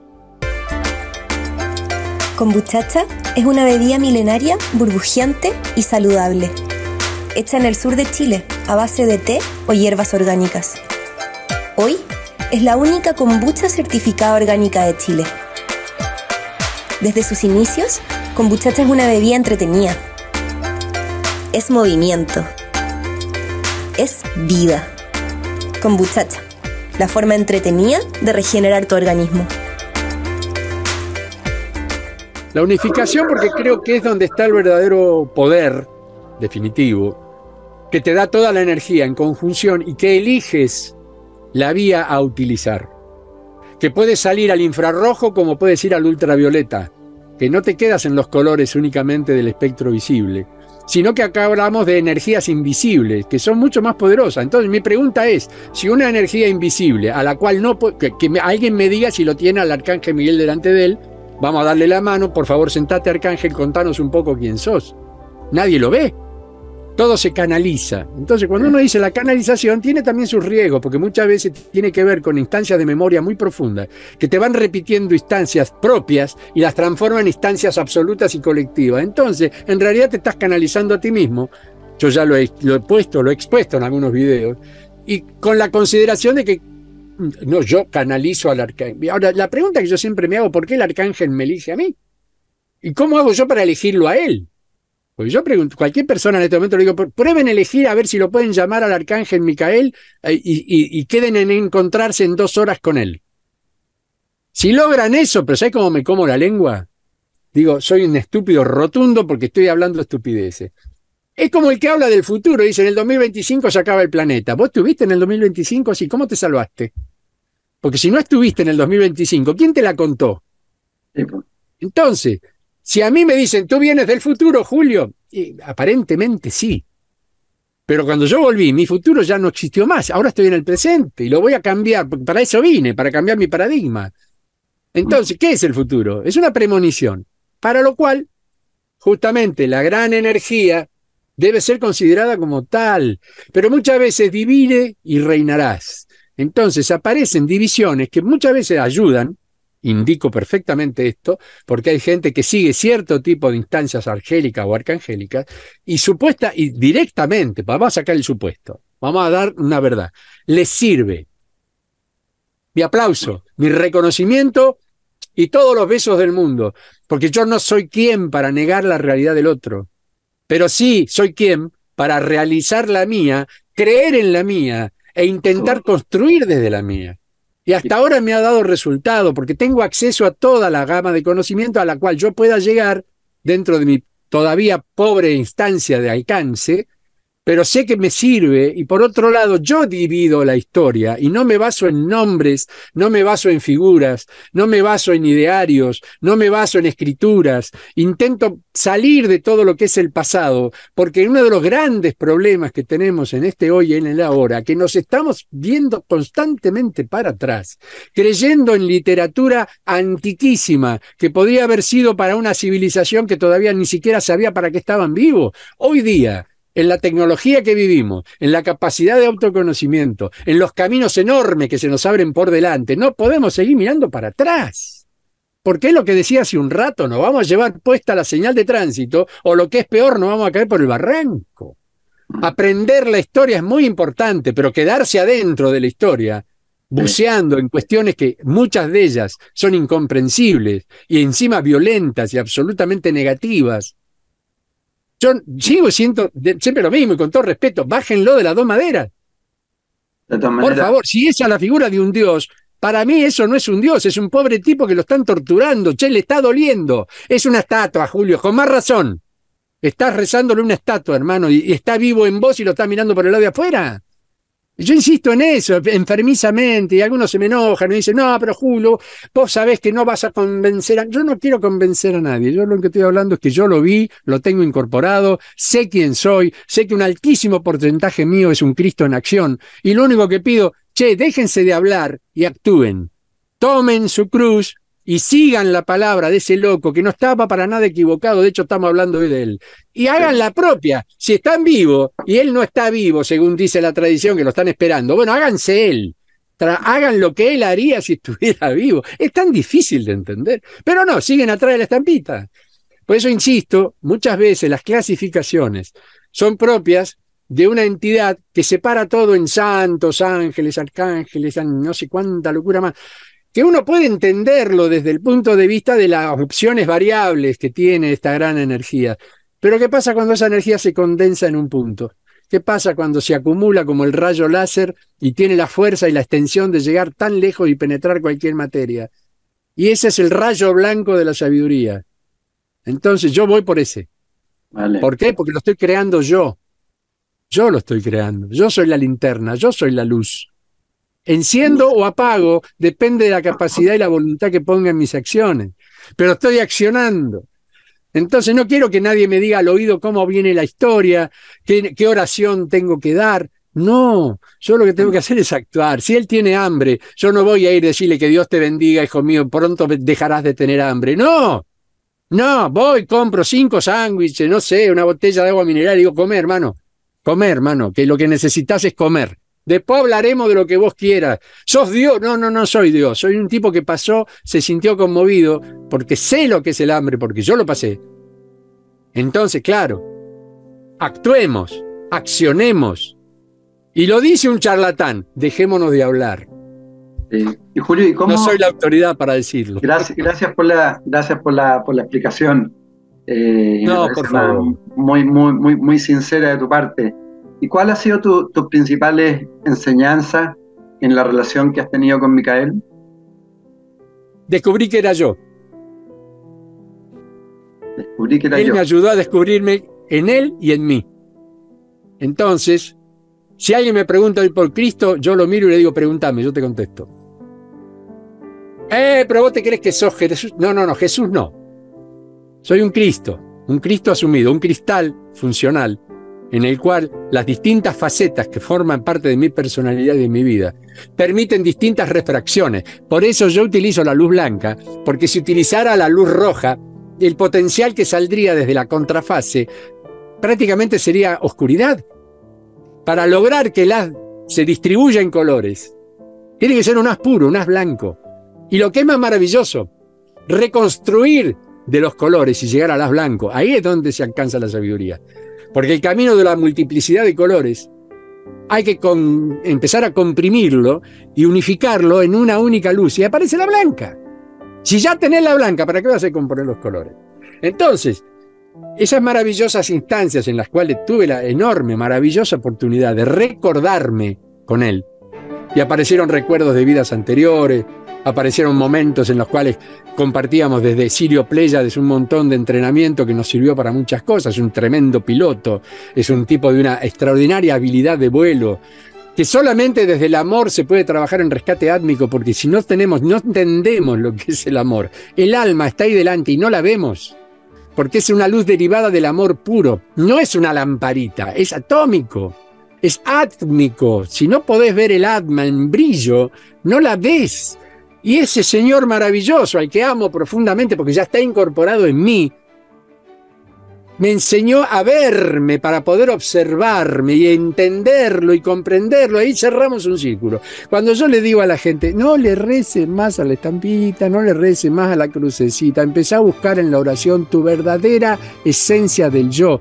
Y yo te juro por la vida que me tocó y las anteriores más las que vienen, que te vas a encontrar con ese Cristo que tanto estás esperando. Y no es otra cosa que el descubrimiento de tu propio potencial como ser humano, como Dios en potencia, porque ninguno de nosotros ya de hoy para mañana está en capacidad de hacer milagros ni de manejar la humanidad. Pero el milagro verdadero es comprendernos creadores, que nos creamos en la panza de nuestra mamá, que desarrollamos toda una vida de crecimiento autogestionado y controlado por nosotros mismos, que controlamos la enfermedad y controlamos la sanidad, que controlamos la comprensión y controlamos la ignorancia, que controlamos la estupidez y controlamos el enorme amor que podemos otorgar y recibir. Si con todo eso no nos sentimos importantes, yo pregunto, ¿para qué corno estamos vivos? ¿Para ir todos los días al trabajo, de casa al trabajo, comer, ir al baño, hacer el amor y se terminó? No. Entonces, cuando buscan al Cristo, está dentro de ustedes, Él lo dijo, el Espíritu de verdad morará en vosotros. Pero por favor, estoy repitiendo algo que ya está cansino. Y en la distribución de personajes, ahí es donde mi querido Micael pierde porque se atomiza en una cantidad de, creencias foráneas, mezcladas entre ellas mismas, ultrapotenciadas en otros casos. A eso se le asumen las federaciones galácticas, los Astar Sheran y un montón de individualidades conjuncionadas en la creencia y la opción de cada uno. Y escucho gente que dice, volé en la nave de Astar Sheran. Le digo, ¿y cómo hiciste para salir viva después de eso? Porque está piola, estamos hablando de una nave de cuarta dimensión, papá, si no la estaríamos viendo acá enfrente. Mira, ahí va a estar. Chao, Achar. Chao, querido. Chao. me pasó justo a estar en este momento. por favor, yo te creo, vos me decís que estuviste, yo te creo, no te puedo negar que no estuviste. Ahora, no entiendo cómo. Te pido, por favor, explícame. ¿Por qué te eligieron? Quién sos, porque si sos alguien importante, yo pelo mi espada y estoy al lado tuyo protegiéndote, quiero saber qué, qué importancia tenés como ser humano, por qué te eligen, por qué dicen que sos la persona que va a decirle al mundo que el mundo va a cambiar. Estás en una posición de poder, podés ir a hablar con Trump, con Biden, podés ir a hablar ahora con Lula o con el presidente de la nación, o te vas a Rusia y hablas con Putin, ¿eh? o te vas a con Xi Jinping o con cualquiera de los líderes mundiales y le decís, yo vengo con la palabra, lo podés hacer, y si no, veamos cómo. Y se te quedan mirando, pero yo he tenido gente que me dice, yo he canalizado, he estado en tal lugar, en cual lugar, y digo, bueno, perfecto, contámela. Yo aprendí este entrenamiento con el señor Fabio Serpa. Fabio me entrenó. Fui su cineasta, fui su camarógrafo y su documentalista y guionista. Ese tipo me enseñó olfato, visualización buen oído y observar cuando la persona está en un estado de esquizofrenia mayúscula y no se dio cuenta todavía. Entonces hay que seguirle la corriente, porque no hay cosa peor que a un esquizofrénico decirle que está loco. Sí, claro. Y en una de esas te encontrás que es verdad lo que dice. Porque si ya desde el vamos lo prejuzgás y decís, no, está chanteando. No, no, no, no, no, no. Yo te pido, por favor, si es verdad lo que me decís. Sí, sí, sí, Julio, es verdad. Por favor, no te pido que me lo demuestres aclárame, informame, desasname, enseñame. Y yo feliz de la vida de aprender, porque creo en vos. Y ahí le viene la duda. Porque mientras crean en ellos está todo bien, pero si alguien cree en ellos y vos le tenés que contar la historia, no tenés elementos. Entonces, este es un momento de confusión. Dijeron aparecerán los falsos profetas. ¿Me quieren incluir en ese paquete? Ningún problema, yo acepto el desafío. Pero yo hablo de mí, con mi cara, mi número de documento, mi domicilio y el canal tiene un nombre, Julio César Archet. Y encima un apellido que en la guía figuramos cuatro nada más. Así que quédense tranquilos que el que me quiera encontrar me encuentra. Ahora, cuando te vienen con el muñequito o con un sobrenombre, porque no lo puedo decir, ¿viste? Porque resulta que soy un, espía de no sé qué dónde. Bueno, muchachi, a ver, ¿estamos jugando a la película de ciencia ficción? ¿Estamos intentando ayudar a la gente? ¿O, realmente la estamos confundiendo por más que tengamos la mejor de las intenciones? Yo quiero ir pan pan y al vino vino, como me decían. Yo hablo derecho. Puedo ser bruto, gritón, manipulador, porque soy cangrejo y los cangrejos movemos las pinzas, ¿viste? Está todo en orden pero el pelo es mío, sé por qué lo hice, ya lo expliqué, por qué es largo, por qué es blanco, quién soy, de dónde vengo, a dónde voy, qué es lo que quiero y lo que no quiero. 700 videos ahí en mi canal explicando lo que para muchos todavía es inexplicable. Bueno, hermano, hace un esfuerzo. Yo ya me está. 700 me, me, llevaron un tiempo. Bueno, dedícate un rato y fíjate que lo que me están preguntando muchas veces en la red, yo ya lo contesté 14 veces. Y lo tengo que volver a contestar porque los amo. Amo la pregunta, amo al ignorante, porque estoy para ah. él. Lo que, pasa, lo, que pasa, lo que pasa, Julio, es que también hay información abstracta. A mí, desde muy niño en el colegio, me llamaba la atención esa palabra abstracta. Eh, y, la pensaba, ¿cómo puede ser abstracto? Algo que no, no, es, concreto, ¿cómo puede ser abstracto? Entonces, eh, uno para hay que empezar a ejercitarse para, potenciar esa mente abstracta ¿no? y poder ir comprendiendo estos conceptos eh, que no, van a llegar a través de la razón. Por eso quizás también uno te lo pregunta muchas, muchas veces, hasta poder eh, comprenderlo de otra forma. Y, eso mismo te quería preguntar, tú partiste casi al inicio hablando de las líneas de vida. Por ejemplo, tú hablas que tú has tenido 13 vidas en una cuarta dimensión. Eh, entonces uno, uno se pregunta, chuta, 13 vidas en una cuarta dimensión. La, primera pregunta que, podría ser, eh, ¿qué, es, ¿qué es la cuarta dimensión? Porque también hay tanta información, yo creo que distorsionada, de todas maneras, lo que es la tercera, la, tercera menos, pero la cuarta y la quinta principalmente. Entonces, ¿qué, significa haber vivido 13 vidas en una cuarta dimensión, por ejemplo? Bueno, eh, la, la, siguiente vibratoria es la vibratoria espiritual, que es la que nos construye. Nosotros devenimos de lo físico, que es la segunda dimensión, que es absolutamente física, con una espiritualidad muy baja, muy elemental, que diría que no es, no es espiritualidad, sino que es alma pura, es animal, ánima, animal. Es, es la forma animal del ser humano. En tercera dimensión se nos ha dado la oportunidad de obtener conocimiento de la espiritualidad, reconocernos como almas en tránsito y la capacidad enorme de poder modificarnos a nosotros mismos en la medida que nuestra inteligencia, inteligir, comprender, avanzar por encima de la ignorancia, nos permite de pronto reconocernos e incluso crearnos. Porque nos estamos recreando constantemente en la medida que ponemos voluntad en lo que somos, en lo que queremos ser, considerando lo que fuimos y en toda esa maravillosa mezcla hacer una instancia. Ahora, cuando abandonamos el vehículo físico, el vehículo material, el vehículo denso, que nos pone límites al alma, que nos pone límites al espíritu, porque si no, esto sería una entidad de vibración constante y continua en la cual se confundirían muchas individualidades y estamos en construcciones individuales, las cuales en conjunto crean construcciones colectivas. Lo peor es cuando se toma lo colectivo como una unidad, hay un único alma, un único espíritu y esa es la masa. Todos responden como el cardumen, como la bandada, que andan todos volando igualito está bárbaro. Eso es lo que utilizan el político, por ejemplo, le encanta porque sabe que mientras pueda manejar el cardumen tiene pescado asegurado. Ahora, cuando sacamos nuestra energía interior y la, llevamos al punto extremo del reconocimiento de la energía por la energía misma y utilizamos un vehículo momentáneo como pueden ser las unidades clonales que son las que se utilizan en cuarta dimensión, cuando te vas a quedar un tiempo más, porque el espíritu en general una vez que desencarna llega a la etapa de luz y automáticamente tiene las opciones por delante como en esta pantalla de computadora y puede volver automáticamente en segundos a una nueva instancia. Por lo tanto, eso de que quedan en el limbo, bueno, esas son instancias que también se pueden conversar, son esos que trascienden y no trascienden porque no saben que están muertos, vamos al caso, eso es lo que conocemos como fantasmas, almas en pena y todo lo que ya se sabe. Ahora, fuera de eso, ese es una apenas un pequeño porcentaje de entidades átmicas a las cuales solamente con amor y con mucha comprensión y sin miedo, se las puede ayudar a llegar a su propia trascendencia. Ese, es el perdona, ese es el trabajo que tú hiciste en las Pléyades, ¿no? Que es una especie de rescatador de almas, ¿no?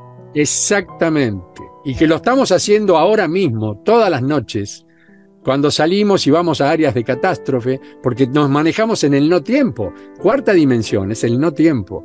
Y podemos tomar esos elementos vitales, pero no corpóreos, y llevarlos nuevamente a la capacidad de poder ir a un receptáculo creado por sí, porque el alma crea el cuerpo. El alma cuando llega a la mamá, a través de la división cariocinética, la célula y todo lo demás, ahí crea un cuerpo. Por eso hay toda una discusión con el tema del aborto. No es muerte. ¿Cómo que no es muerte si eso ya está creciendo? Que toda la circunstancia externa determine que si la chica fue violada, etcétera. Bueno, para eso están las leyes, para eso está la defensa, para eso tal vez incluso hasta la autogestión de la propia mamá, que dice no lo quiero tener. Ahí yo no me meto, porque es la, es la virtud de cada. Pero que hay una vida y se termina con una vida en constante crecimiento y acción, eso es asegurable. Porque si no, ¿cómo la vas a crear? De la nada. Yo siempre pongo el ejemplo estúpido que la mamá está, hoy voy a construir el hígado, eh, mañana me voy a dedicar a la uña de pie derecho y voy a construir. Nadie, ninguna se pone a pensar lo que le pasa en la panza. Es un proceso maravilloso. Yo tuve cinco, viví esos cinco procesos con mis mujeres maravillosas y aprendí la virtud maravillosa de lo que es la maternidad. Pero bueno, no quiero comparar ni me quiero meter en los deseos y los, derechos de cada uno. Esa parte es intocable y pido perdón, no quiero ofender, no me quiero. No soy ni pañuelo verde ni pañuelo azul, yo soy pañuelo blanco un, tema es un tema a reflexionar, tienes toda la razón. Ahora volviendo al, tema de la cuarta dimensión, eh, si es el no tiempo, ¿cómo tú puedes decir que has tenido 13 vidas en el no tiempo, en una cuarta dimensión? Porque la vida no depende del tiempo. Pero en la, cuarta, en la, cuarta, dimensión. En la cuarta dimensión la vida puede ser 100 años de los nuestros o 10 segundos. O sea, el valor que nosotros le damos a la vida es lo mismo que el valor que le damos acá, pero lo medimos por tiempo. Nosotros acá no medimos la vida por capacidades, la medimos por años. De hecho, festejamos. Este año voy a encender 10.000 velitas. ¿Por qué? Porque cada una de las velitas es un conocimiento que obtuve. Y las voy a encender, no las voy a soplar, ¿eh? Porque yo indiqué ya muchas veces que el cumpleaños se festeja encendiendo una vela por el año que viene, no apagando las anteriores porque es faltarle respeto a la vida. Y todo ponen 50 velitas y las soplan. Se te fueron las 50 vidas, papá. Encendé una nueva y dejala que se consuma. Son los 365 oportunidades que tenés de ser feliz durante un año. ¿eh? Calendario solar, basta, por favor. Pero me dicen, ah, vos sos un rebuscado. Bueno, listo, está bien. Yo enciendo una vela, es más barato y me encanta verla encendida y pensar y pedirle cosas y, y sentir que esa llamita me está mostrando que sigo vivo, etcétera, etcétera. Ahora, insisto, la medición del, proyecto vida en cuarta dimensión no tiene absolutamente nada que ver. Tiene que ver con la capacidad de conocimiento, reciclado del conocimiento, utilización de cuerpos clonales para traslado, llegar a las naves de interfase como es Campana de Cristal, que ya la he contado y la he determinado, tremendo vehículo de más de 500 kilómetros de ancho y como 5.000 pisos de altura, en la cual por interrelación físico-corporal a través de elementos biodinámicos nos relacionamos y nos vemos tal como somos en una personalidad de entre 26 y 30 años. ¿Por qué? Porque no hace falta ni que nos veamos como un nene de 4, ni tampoco como un viejito lindo como yo, como vos, de más de 60 o 70. Ya está. Utilicemos una edad promedio en la que ya la maduración física te permite ver un rostro definitivamente formado, sin granito, como decía una vez uno. No hay granitos en la cuarta dimensión, chicos, no hay aquí, es otra cosa. En esa interrelación, vos te trasladás en periodo de prueba a quinta o volvés en periodo de prueba y cambio a tercera, o sea, renacés pero siempre controlado en forma absoluta. Quiere decir que yo, mientras tuve mis vidas en tercera dimensión, no tenía una conciencia plena de cuarta. Cuando entré en cuarta en estado de conciencia, me di cuenta que yo podía manejar instancias de futuro para ponerme a prueba. Esto es como que decís, bueno, voy a manejar el Fórmula 1, pero no en carrera. Voy a salir a la pista, voy a pegar un par de vueltas, ver cómo caminan los frenos, cómo agarro las curvas. Ese es el ser de quinta que empezás a construir en cuarta. Y necesitas datos y pruebas naturales y compensar situaciones que no devinieron de lo perfecto y lo correcto en tercera, entonces reencarnás o renacés de cero. O sea, desde la panza de la mami, desde el 0,0 hasta Julito como alma pasajero que vino de quinta a los nueve años. Eso también se puede hacer de cuarta a tercera aprovechando un accidente, aprovechando un shock muy fuerte en el cual perdiste la instancia de vida dominio, entonces podés transar con tu propia alma y tu propio espíritu para desarrollarte en una nueva instancia. Es como sacar músculo, estás haciendo pesas con la instancia de vida. Entonces, no es que te quedas en cuarta dimensión mirando televisión y diciendo, qué bonito que estar acá, qué tranquilo que todo esto. No, Ahí es donde te pones realmente a prueba. Y yo digo 13 porque son las 13 de las que tengo conciencia. Pero si de la tercera para atrás quiero saber qué pasó, y cuando llegué hace 12.020, 12.030 años más o menos llevo esa instancia, que llegamos junto con mi querido hermano Micael, pero veníamos del futuro. o sea que mi pasado empezó con una vuelta de un futuro. Porque si no, ¿cómo llegamos acá? ¿Qué elementos técnicos utilizamos para llegar al momento álgido de la Atlántida? Te lo narré en pedacitos porque tengo mucha más información, pero no quiero enfrentarme a ninguna literatura preestablecida, porque si no esto crea debate sobre debate sobre debate y yo quedo como el loco que está pateando tablero. No, no chicos, si ustedes creen que pasó así, sigan por ese lado porque para mí la historia ya pasó. Lo que tengo que sí saber es que como no hay tiempo a partir de la cuarta y de la quinta, y mucho menos en la sexta, ¿qué va a suceder? Que tenemos la enorme libertad de crearnos de acuerdo a aquello que consideramos lo propio lo absolutamente maravilloso y eso que se llama felicidad, que no es otra cosa de vibrar a la frecuencia correcta de cada uno de nosotros, en principio intentando tener un entorno que vibre en consonancia, es esa armonía, es ese eco o ese do de pecho que te rompe una o te quiebra una copa de cristal. Es, es la armonía sonora, porque acá hablamos de frecuencias y las frecuencias se pueden manifestar en sonidos, en luces, en imágenes, en lo que vos quieras. Ahí están las trece vidas. Ahí está la conciencia de que avancé, llegué hasta donde pude, supe que tenía que volver, bajé, obtuve información, volví a subir. Lo hacemos todos en la instancia de la conciencia. Mientras no tomemos conciencia de que somos seres en absoluta eternidad y vida plena, y vida dominable por nosotros mismos, que no tiene nada que ver si tengo un Renault de última generación, un Mustang o vuelo en un jet privado con dos pilotos. No tiene nada que ver, soy millonario. Está bien, pero son papelitos, hermano. El día que te moriste te vas a pudrir en el mismo cajón que yo, por favor. La pasaste mejor que yo, ahora te felicito. Eso sí, no podías caminar por la calle, tenías cinco guardaespaldas y siempre había una lucecita roja en tu cabeza. No, no, ahí hay una equivocación, pero mientras ellos sigan felices con esa equivocación, ¿quién soy yo para decirle si soy un pobre ratón, ¿no es cierto? Julio, y Julio, ahora por ejemplo, que tú puedes salir en la noche a rescatar almas, ahí vuelves en el fondo a esa, estás viviendo nuevamente en esa cuarta dimensión temporalmente, ¿no? Exactamente. El sueño es entrar en cuarta dimensión. Cuando la persona pierde la conciencia del sueño, al momento de dormir, está en cuarta dimensión. En cuarta dimensión. Y ahí la dimensión espiritual es donde se libera, y por eso cuando te... Es muy difícil que te acuerdes de un sueño completo. Te vas a acordar de la última etapa siempre, la que está más cercanita al estado de conciencia.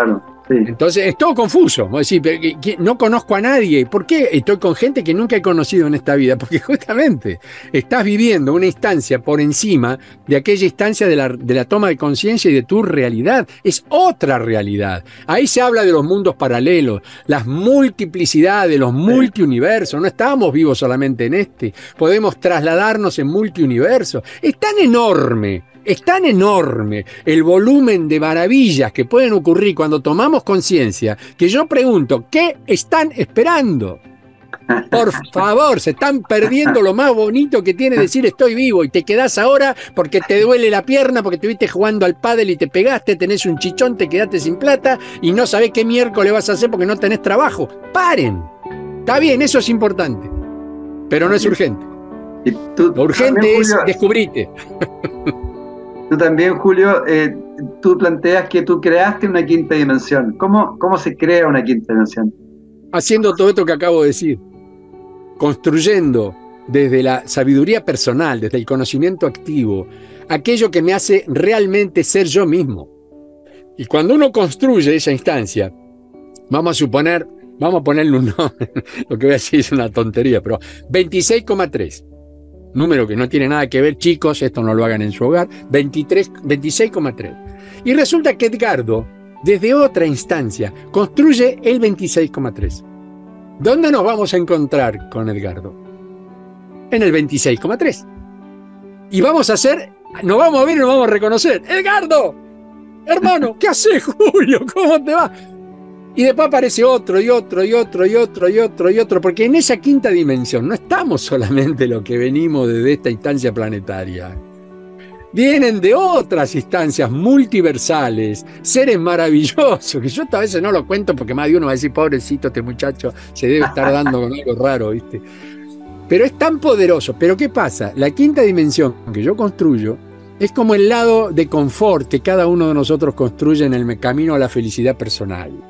O sea, hay gente que le encanta, por ejemplo, eh, no sé, escribir. Entonces, mientras escriba y desarrolle sus escritos, está en un estado de plenitud, de creación, de catarsis interna, de un montón de elementos que hace que el tipo se olvide de dormir, de ir al baño, de tener amor con la mujer, no importa, él está metido en su historia. Cuando se logra un equilibrio semejante de las capacidades creativas y de, de creencia, de creer y crear en conjunción absoluta, Ahí aparecen las instancias de crecimiento, porque creer, crecimiento, crear, crecimiento, está todo relacionado. Y el crecimiento tiene que ver con la utilización activa del conocimiento, crecimiento, siempre hay un miento. No me gusta la palabra miento, pero vamos a dejarla ahí que está cumpliendo una función interesante, porque si no parecería que nos estamos mintiendo nosotros mismos. Pensamiento, quiere decir que yo pienso y me miento. No, no, tampoco seamos tan prolijitos.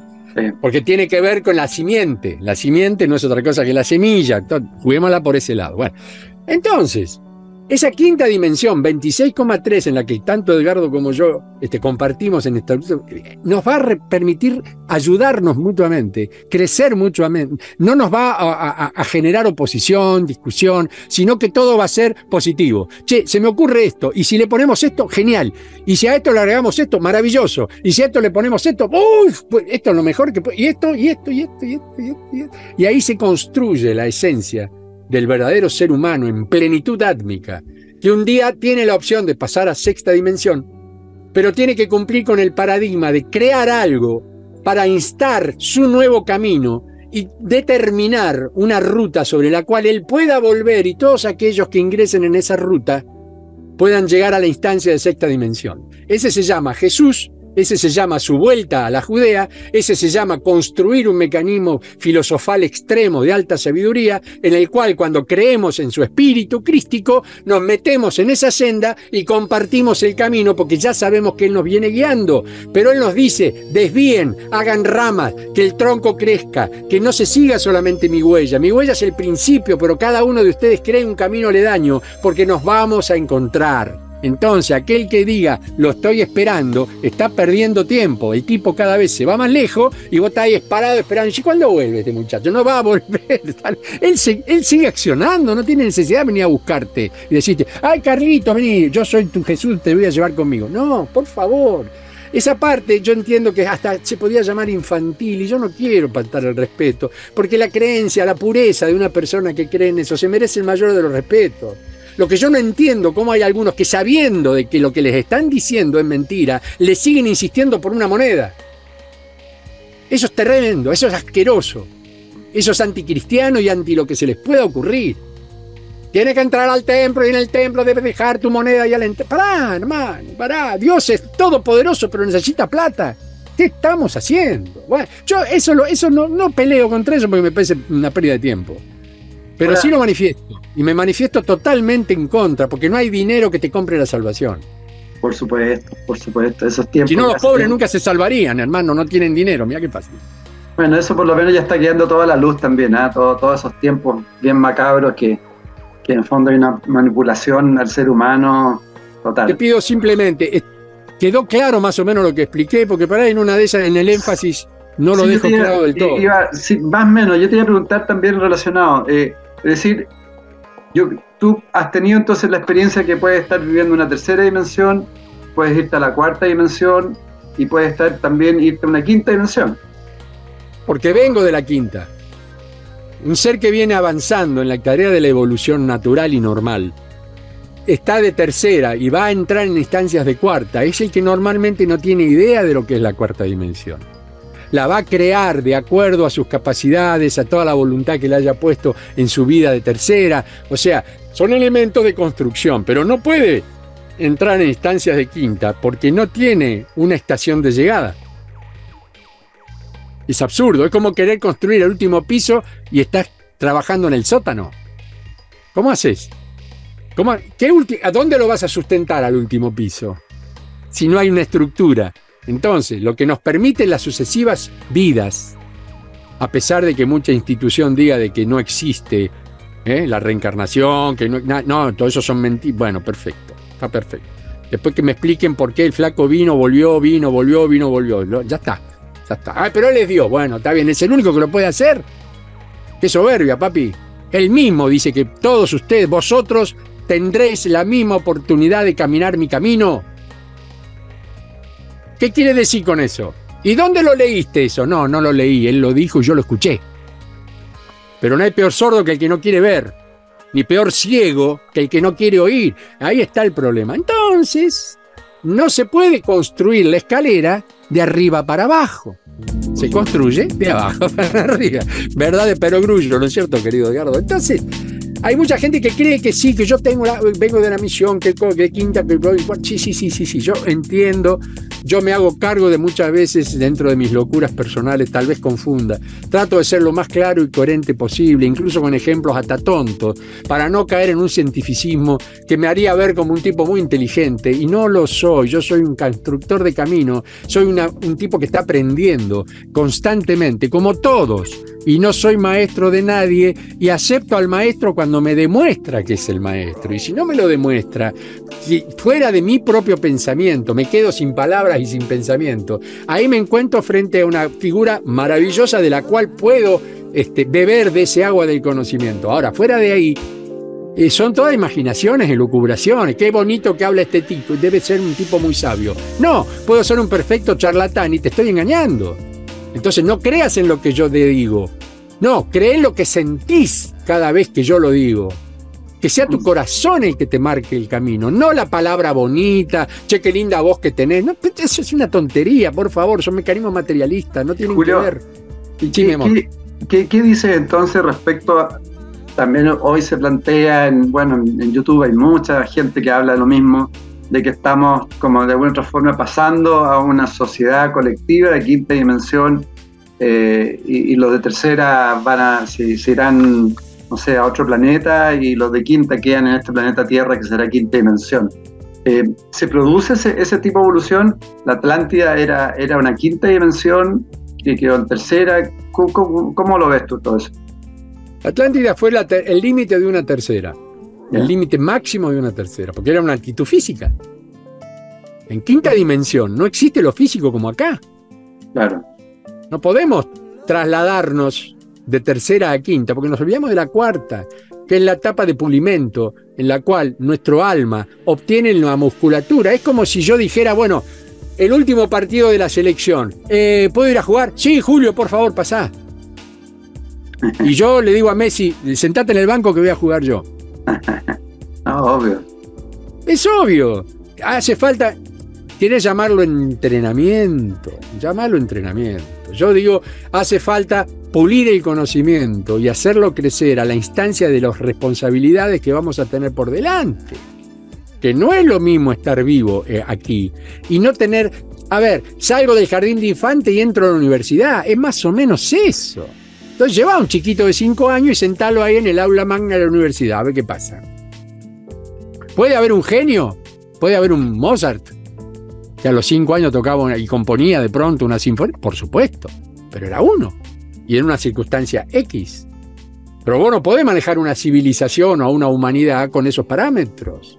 Esto es un camino de aprendizaje constante, en conciencia. En conciencia. Nos han, nos han quitado la conciencia, Edgardo, con un materialismo avasallador en el cual tenemos que estar a ver cómo llegamos a fin de mes con la dichosa monedita antes de ponernos en campaña como seres absolutos y crear esa monedita de la nada, porque donde entramos en nuestra instancia somos magos y la monedita llega porque nosotros determinamos la circunstancia para que la monedita llegue. No ir a golpearle la puerta al gerente y decirle necesito un aumento de sueldo, señor. señor, disculpe, señor. No, no, nos estamos humillando como humanidad. Yo creo eso. Y aquellos que decidimos volver a cambiar nuestro paradigma y tenemos el tupé de hacer esto, de estar charlando frente a una cámara con miles de personas escuchando, a las que les pido humildemente perdón por mi atrevimiento. La culpa la tiene Edgardo que me invitó, así que insúltenlo a él, no a mí.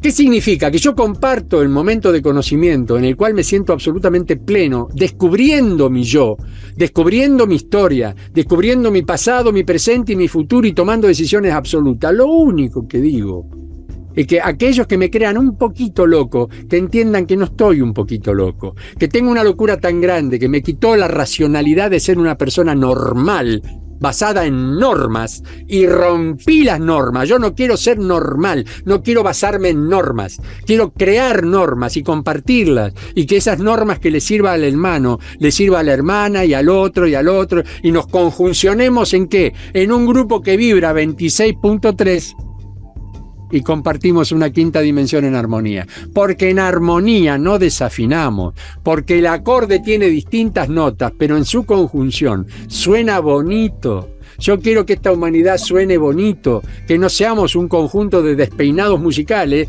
que se nos ocurre hacer cualquier cosa con cualquier ritmo, mezclar cualquier sonido y encima tener el tupé de decir estamos haciendo música. Y de golpe aparece uno que dice yo dirijo y el otro dice yo tengo una nueva partitura y es un barullo y eso es lo que está pasando. Lo que queremos hacer, bueno, chicos, ustedes quieren tocar reggaetón, listo, grupo reggaetón por acá. Ustedes quieren tango, grupo tango por acá. Vos querés clásico, grupo clásico por allá. No todos juntos. Porque todos juntos es ruido, por favor. No sé si sirve el ejemplo, pero yo creo que por ese lado, donde comprendamos la armonía, la melodía y el ritmo de estar vivos, la música suena sola. Y la entendemos todo. ¿Y qué pasa ahí, querido Julio, con, con la ley de causa y efecto? Eh, ¿es todo causa y efecto, todo tiene un sentido o, de repente hay, hay, hay, aspectos como casuales entre toda esta maraña que tú estás explicando? Está la sorpresa y está la novedad. O sea, lo que tiene de bueno la causa y el efecto es que podemos conocer la causa, pero todavía no sabemos cuál es el efecto. Mm. Si podemos modificar la causa, vamos a modificar el efecto. Ahora, una vez que tenemos el efecto, ese efecto puede construir una nueva causa, porque ya sabemos que deviene de una causa y podemos acelerar o disminuir, tanto sea ritmo, armonía o melodía. Y cambiamos la música, le metemos instrumentos. En todo eso hay un proceso que es el intermedio entre la causa y el efecto y es la casualidad. Porque uno puede provocar un efecto, pero cuando está descubriendo puede fracasar. Y ahí actúa la casualidad. Che, me salió bien, ¿cómo lo hice? Ay, ay, ay. ¿Cómo lo explico? cuando no podés explicar algo, esa es la casualidad. Y la causalidad es cuando iniciás el proceso, un camino, y derivás a un fin concreto, coherente y explicable. Si lo podés explicar como fin, te va a caer solo el origen. Ahí no hubo casualidad, ahí hubo causa y efecto. Pero en el medio obró la, casualidad. ¿Por qué? Porque perfectamente se podía haber este, cambiado el rumbo por una incoherencia, por un pequeño error, porque le pegaste con el codo. Pensá cualquier cosa. Entonces, muchas veces iniciamos un matrimonio entendiendo que es el amor de nuestra vida. Causa, enamoramiento. Efecto, vivir para siempre juntos. Contraefecto, en un año está el abogado firmando junto con nosotros el divorcio. Sí, sí. Sí, es cierto. Ahora, eh, ahí tiene que ver entonces la conciencia, porque en la conciencia tú puedes tener causa y efectos permanentes. Sos un genio. ¿Ah? Sos un genio, Edgardo. ¿Cómo te quiero? Mm. Perdona que te interrumpa, pero acabas de decir exactamente lo que hay que decir. Te felicito, hermano. Ah, Muy sabio de tu parte. Perdón, perdón la interrupción, pero no, lo quería dejar pasar. Lo mismo, lo mismo pasa con los ciclos y con los ritmos, ¿no? Uno, uno podría cambiar los ritmos con conciencia. Sí, señor pero como estamos inconscientes, vivimos en función de, los ritmos, ¿no? Sí, señor. ¿Te das cuenta que llegamos a lo mismo? Que esto es música, que esto es lo que está detrás tuyo. Hay un orden desordenado, maravilloso dentro de un círculo. Pero cuando te metes adentro, observas figuras que son perfectamente simétricas. Pero en el primer echado de vista, te encontrás que ese símbolo maravilloso parece caos. ¿Por qué tiene que ser así?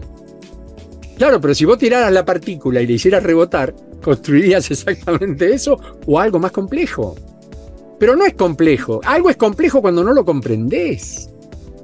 Hasta lo más difícil de entender de este universo es sencillo cuando la conciencia te indica a través del conocimiento aplicado y de la búsqueda de la casualidad dentro de la causalidad, dominando la casualidad para llegar al objetivo final, que es el efecto, te vas a dar cuenta que esa vibración tenía una razón de ser, porque hay un origen y un fin. E, esa es la base del, del, camino de la sabiduría, el camino del conocimiento, tener la conciencia de que cada cosa que hacemos causan y efectúan ciertas cuestiones a las cuales por lo menos tenemos que tenerla en alerta y a sabiduría propia intentar comprenderlas y que no nos avasallen. Ahora, cuando te manejan la frecuencia, cuando te ponen la música a todo volumen a las 3 de la mañana y te dicen que sos libre y te tenés que fumar al tipo ese escuchando el reggaetón con un volumen que te dan ganas de tirarle con algo, eso es la sociedad. Eso es cuando todos tenemos que cantar y vibrar la misma canción, llamala himno, llamala como vos quieras. Todos tenemos que obrar dentro de un territorio o nación en el cual se vibra dentro de una cierta frecuencia, se representa a través de un cierto este, elemento de trapo que se llama bandera, con todo respeto, y a partir de ahí vienen las autoridades, las constituciones y todo lo demás, y una vez que estás metido de adentro, o obedecer la regla o te vas preso. Tampoco hay que ser demasiado inteligente para no darse cuenta. Que los rebeldes fueron los que se dieron cuenta en general terminaron muertos, presos o olvidados en el arcón ahí en el fondo de la historia. El día que los renacen, el día que se entiende la verdadera instancia de ese ser, te das cuenta que Jesús era un rebelde y terminó como terminó.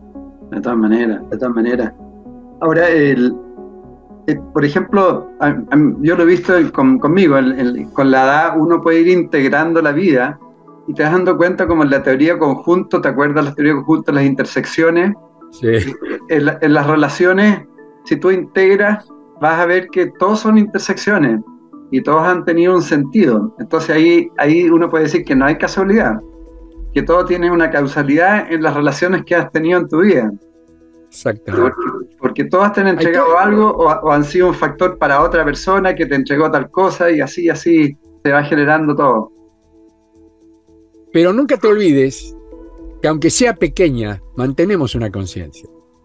Por ahí no es una conciencia en evolución, es una conciencia en simple repetición, a veces, se repite lo mismo, pero tiene una razón de ser. Es algo que podemos manejar. Es como yo decía recién, manejar un caballo no es lo mismo que manejar un Fórmula 1. El caballo también tiene pensamiento propio, pero el Fórmula 1 te puede hacer que te haga bolsa en media, en media cuadra. Claro. ¿Qué significa?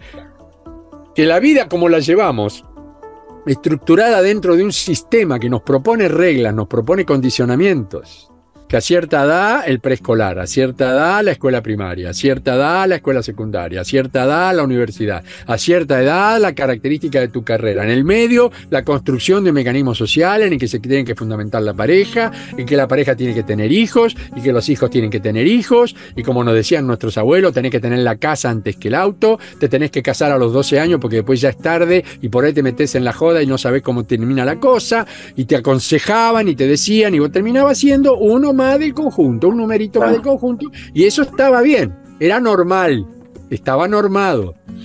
El que quería ser músico de rock como yo y decía, yo voy a ser rockero aunque me muera de hambre. Ah, entonces te vas de esta casa y te mantenés vos solo. No me hicieron eso, porque mis viejos, la verdad, fueron maravillosos, me apoyaron maravillosamente, porque encima era bueno en lo mío. Si hubiera sido un zapato de esto, ¿viste? que no pegaba dos notas, pero el tipo estudiaba, yo ya cantaba de los nueve años, diez años, cuando había vuelto con el pasajero, me la haría cantar por la radio, teníamos dúos, tríos folclóricos, después entramos en el rock and roll. No, yo vibré con la música. Entonces, ahí aprendí que la música a mí me condicionaba. Yo podía ser libre dentro de la música. Y los parámetros de la música, aunque no te sé leer una partitura, pero tengo oído absoluto, y yo escucho una canción y te la repito como si fuera el autor. Entonces, improvisar en jazz no es lo. Vos pedile a cualquier músico de partitura que te haga una improvisación y se te queda mirando. Porque a vos el tipo le pone la partitura y en primera lectura la tiene que vos decís, ¿cómo miércoles hace? No le pifia una nota, ¿viste? Pero yo improviso, yo creo escalas, yo mezclo escalas naturalmente. Yo soy un músico natural y el otro es un músico de estudio. ¿Quién es mejor de los dos? Yo creo que el otro, si va a hacer música profesional. Y si el tipo quiere improvisar, tiene que ser como yo. Se tiene que sacar toda la careta, la vestidura, los guantes de boxeo y todo lo que y se ponga naturalmente a sentir la música. Y ese es el tipo que se sube a un escenario y la gente se viene abajo a lo grito, porque esa música deviene del sentimiento puro de su autoría, de su realidad momentánea, como puede ser un Eric Clapton o cualquiera de los grandes músicos que hemos tenido en la historia. Y ya está. Crean emociones. Los que crean esas letras poéticas que vos las escuchás. Y yo decía, ay, por favor, me está yo, yo tendría que haber dicho eso, pero no tengo el talento, pero lo puedo replicar. Ese replique, hermano mío, es esa energía a la que hiciste referencia recién. Es esa base consciente que todos tenemos, porque si no, no estaríamos vivos dentro del mínimo orden de vida. Cruzaríamos una calle corriendo con el semáforo en verde, por ejemplo. Ya sabemos que si está en rojo cruzamos, si está en verde no. Bueno, en ese mínimo reglaje podemos crear una, una, vida maravillosa, una familia maravillosa, podemos tener hijos maravillosos. Tal vez no cambiamos el paradigma de la humanidad, no hicimos el bypass como mi querido doctor Favaloro, pero puedo cambiar un paradigma más pequeño, mucho más puntual, puedo crear seres humanos en absoluta bondad, en absoluto amor, y eso está maravilloso. Eso es extraordinario. Cuando se logra eso, uno se muere feliz, sabiendo que lo que hizo está correcto. Y en la siguiente, ya tiene allanado a la base. Lo que sigue después es el crecimiento individual. Por él sembró, hizo su propio bosque y en ese bosque vio el fruto. Yo por eso amo la familia. Yo creo que el tipo que diga, no, se dedica a la familia, bien, bravo, buenísimo. Qué generosidad, qué momento maravilloso para un ser humano poder brindarse al otro de esa manera, con tanto amor. Sentir esos nietos que vienen y te abrazan, te tiran de los pelos y vos decís, ay, me duele, pero no tanto. Eso es hermoso. Ahora, cuando decidís tu historia, porque ya considerás que has logrado paradigmáticamente armar un proceso en el cual ya la vida sigue por sí misma, el bosque se desarrolla, el planteo sigue dando frutos aunque vos no lo riegues, ese es el día que te tenés que dedicar a tu crecimiento y después ser el ejemplo de los que vienen atrás, en la medida que puedas. Bueno, Julito lindo, a ir cerrando porque yo creo que las personas ya pueden estar un poquito cansadas. Eh, seguro, seguro. Eh, hay un tema. es culpa tuya, ¿eh? Es culpa tuya, ¿verdad? Pero yo sé que les gusta igual también porque uno aprende mucho, uno se es inspirador. Eh, Gracias. Hay un tema bonito que lo tocaste, yo lo escuché en, en, alguna charla que diste, pero que puede ser un mensaje para la gente de más edad de respecto a la vejez y la muerte, que tú, tú planteas que no existe la vejez. Eh, si quieres, puedes dar un mensaje a las personas de más edad respecto a, ese tema. Que entren en sincronía. Sencillo. Que esa palabra, sincronía, sincrono, sin tiempo. No medir la pelota hasta dónde va a llegar, sino prepararse para meter el gol apuntar al lugar donde hay que apuntar y patear con la fuerza necesaria, porque el gol lo hacemos sí o sí cuando estamos concentrados. No es casual cuando un jugador como Messi, cualquiera de o como el arquero, el Dibu que atajó un par de penales en este mundial. El tipo ya sabía dónde el otro iba a tirar, lo estaba condicionando mentalmente. Está súper estudiado, Exactamente. Yo cuando hablan de la tercera edad, yo pregunto, ¿y la cuarta? ¿Hay una cuarta? ¿Hay una quinta? Eh, ¿quién determina que haya una tercera edad? Porque nos clasifican. Así como hay viejos jóvenes, hay jóvenes viejos. Yo conozco gente de 20 años que parecerían ancianos al lado mío. Y terriblemente muchachos de 26 que toman Viagra para tener una relación con su mujer. Ahí ya estamos en problemas. Ahí estamos con problemas. que vos o yo nos ayudemos en algún momento, porque ya, por supuesto, la maquinaria tiene su desgaste. Bueno, listo, está en orden, qué sé yo, no sé. No importa. Y si no lo hacemos, mejor. Y si lo hacemos sin tener que tomar esas cositas, mejor todavía. Mucho mejor. Ahora. pero el viejo le indican que es viejo. Primero lo jubilean. Le dicen, a partir de ahora vas a ser feliz, vas a cobrar esta porquería. Y ni siquiera te respetan tu sueldo, sino que la jubilación es un insulto. Partimos de esa base. Después, ¿y qué hacemos con el viejo? Y saca lo que está lindo el día. Che, se larga a llover, entra al abuelo. ¿Qué tarea le puedo dar? Y qué sé yo, no quiero que lave los platos porque como no tiene fuerza en las manos, te vas deteriorando en la actitud poco amorosa de aquellos que creen que son jóvenes y que vos ya sos la inutilidad porque no servís para otra cosa que para ocupar un espacio. Entonces, cuando ya encima la pobre Benita se te pone complicada y te mandan ahí al hospicio ese o el, ¿cómo se llama? Al asilo. asilo. Claro, y bueno, y esperemos que se muera, lo vamos a visitar una vez por mes y nos acordamos y se terminó. Y al final esa vida se consume.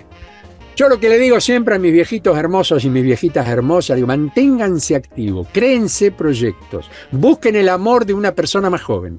Si sos una viejita bonita, buscate un muchachote de 40, 50 para que te haga saber que no te olvidaste de lo que es la vida que uno que ya llega a cierta edad, no busque la viejita porque lo único que vas a hacer es pasarte la pastilla, ¿viste? No, no, no, la viejita dejásela al jovencito. Yo quiero ver cuál de las chicas está en condiciones de disfrutar de un viejito piola que todavía está funcional, ¿eh? ¿Vos? Bueno, era que encontré una. Aguantame un segundito que termino con esto. ¿Viste? Y, y, tomar la vida con una idea de proyecto, no de fin, no es decir estoy en la última etapa, no, estoy en la primera parte de una etapa que no sé si será la última porque no me interesa. Porque tengo que cuidarme, por supuesto, no tengo que comer ciertas cuestiones que me hagan explotar el hígado. Y si quiero hacer ejercicio, quiero correr la maratón de 60 kilómetros, bueno, espera, espera un poquito. Eh, de última será caminando, pero viste, no te vas a. Porque este chico que tiene 18 años ya te sacó 70 kilómetros cuando vos largaste.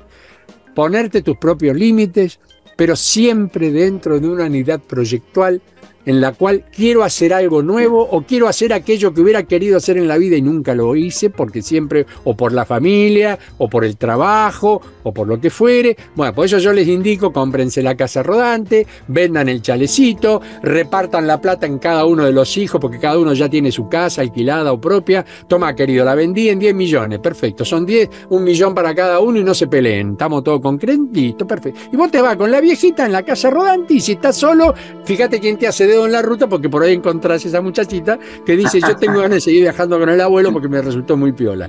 Y ya está. Tomarlo con felicidad, no pensar que estás en el momento del el otoño de la... ¿Qué otoño de qué vida? ¿De ah. qué me estás hablando? ¿Por qué me tengo que relacionar con una estación? Yo estoy en la primavera de la vejez. Por supuesto. ¿Qué es la vejez entonces? Es una actitud, es un pensamiento y es una acción reprimida que la sociedad te dice, sos un inútil, salí que viene uno mejor que vos, que es más joven, al que le vamos a pagar menos, porque si a vos te tenemos que pagar la antigüedad, nos cuesta un platal, y se terminó el problema. Entonces, aprendamos a ser jóvenes de viejos, pero olvidémonos, por favor, de ser viejos cuando somos jóvenes. No creamos. Y el viejo piola te va a llevar siempre por el buen camino, el buen ejemplo. A mí al compañero de móviles que me dicen, no, ¿cómo haces? Con 70 años para hacer la misma historia que hace un pibe de 18. Le digo, ¿qué pasa? Que el de 18 cree que tiene 70. Y tristemente, yo creo que tengo 18. Ahora hay un problema. Al día siguiente, por ahí estoy un poquito dolorido. Pero la consecuencia. Un amigo mío me decía, Julio, si después de los 60, cuando te levantás, no te duele algo, estás muerto. Bueno, es verdad. No sé si era esa la enseñanza, pero yo te lo resumo de esa manera porque al día de hoy creo que eso es la vejez. es una maravillosa posibilidad de hacer lo que se te cante. Hacelo. Y, por, y que la muerte no exista tampoco, ¿no? Tampoco, si somos trascendentes. Somos trascendentes. Es más, podemos trascender en esta vida y volver a la etapa donde cometimos errores. Por ejemplo, entre los 25 y los 30 te mandaste una serie de macanas. Vos llegaste a la instancia de abandonar el vehículo pero ¿qué pasa? Como tenemos la capacidad de poder reconstruirnos en resurrección, volvemos a renacer a los 25 años, vía lo que pase. Ahí hay que producir una instancia en que las almas se ponen de acuerdo y tal vez después de una noche vos dormiste y te, despertando, te despertaste siendo el que había muerto a los 70 años, pero ya con un cuerpo de 26. Cuando la gente entienda que la vida es un constante manipular de nuestras propias realidades físicas, no la de otro, porque eso es posesión yo no puedo ir al cuerpo de fulano de tal porque es bonito, joven y yo me voy a sentir... No, no, no, no. Es mi cuerpito. Si yo tenía pancita, si era peladito, me la banco. Ese soy yo.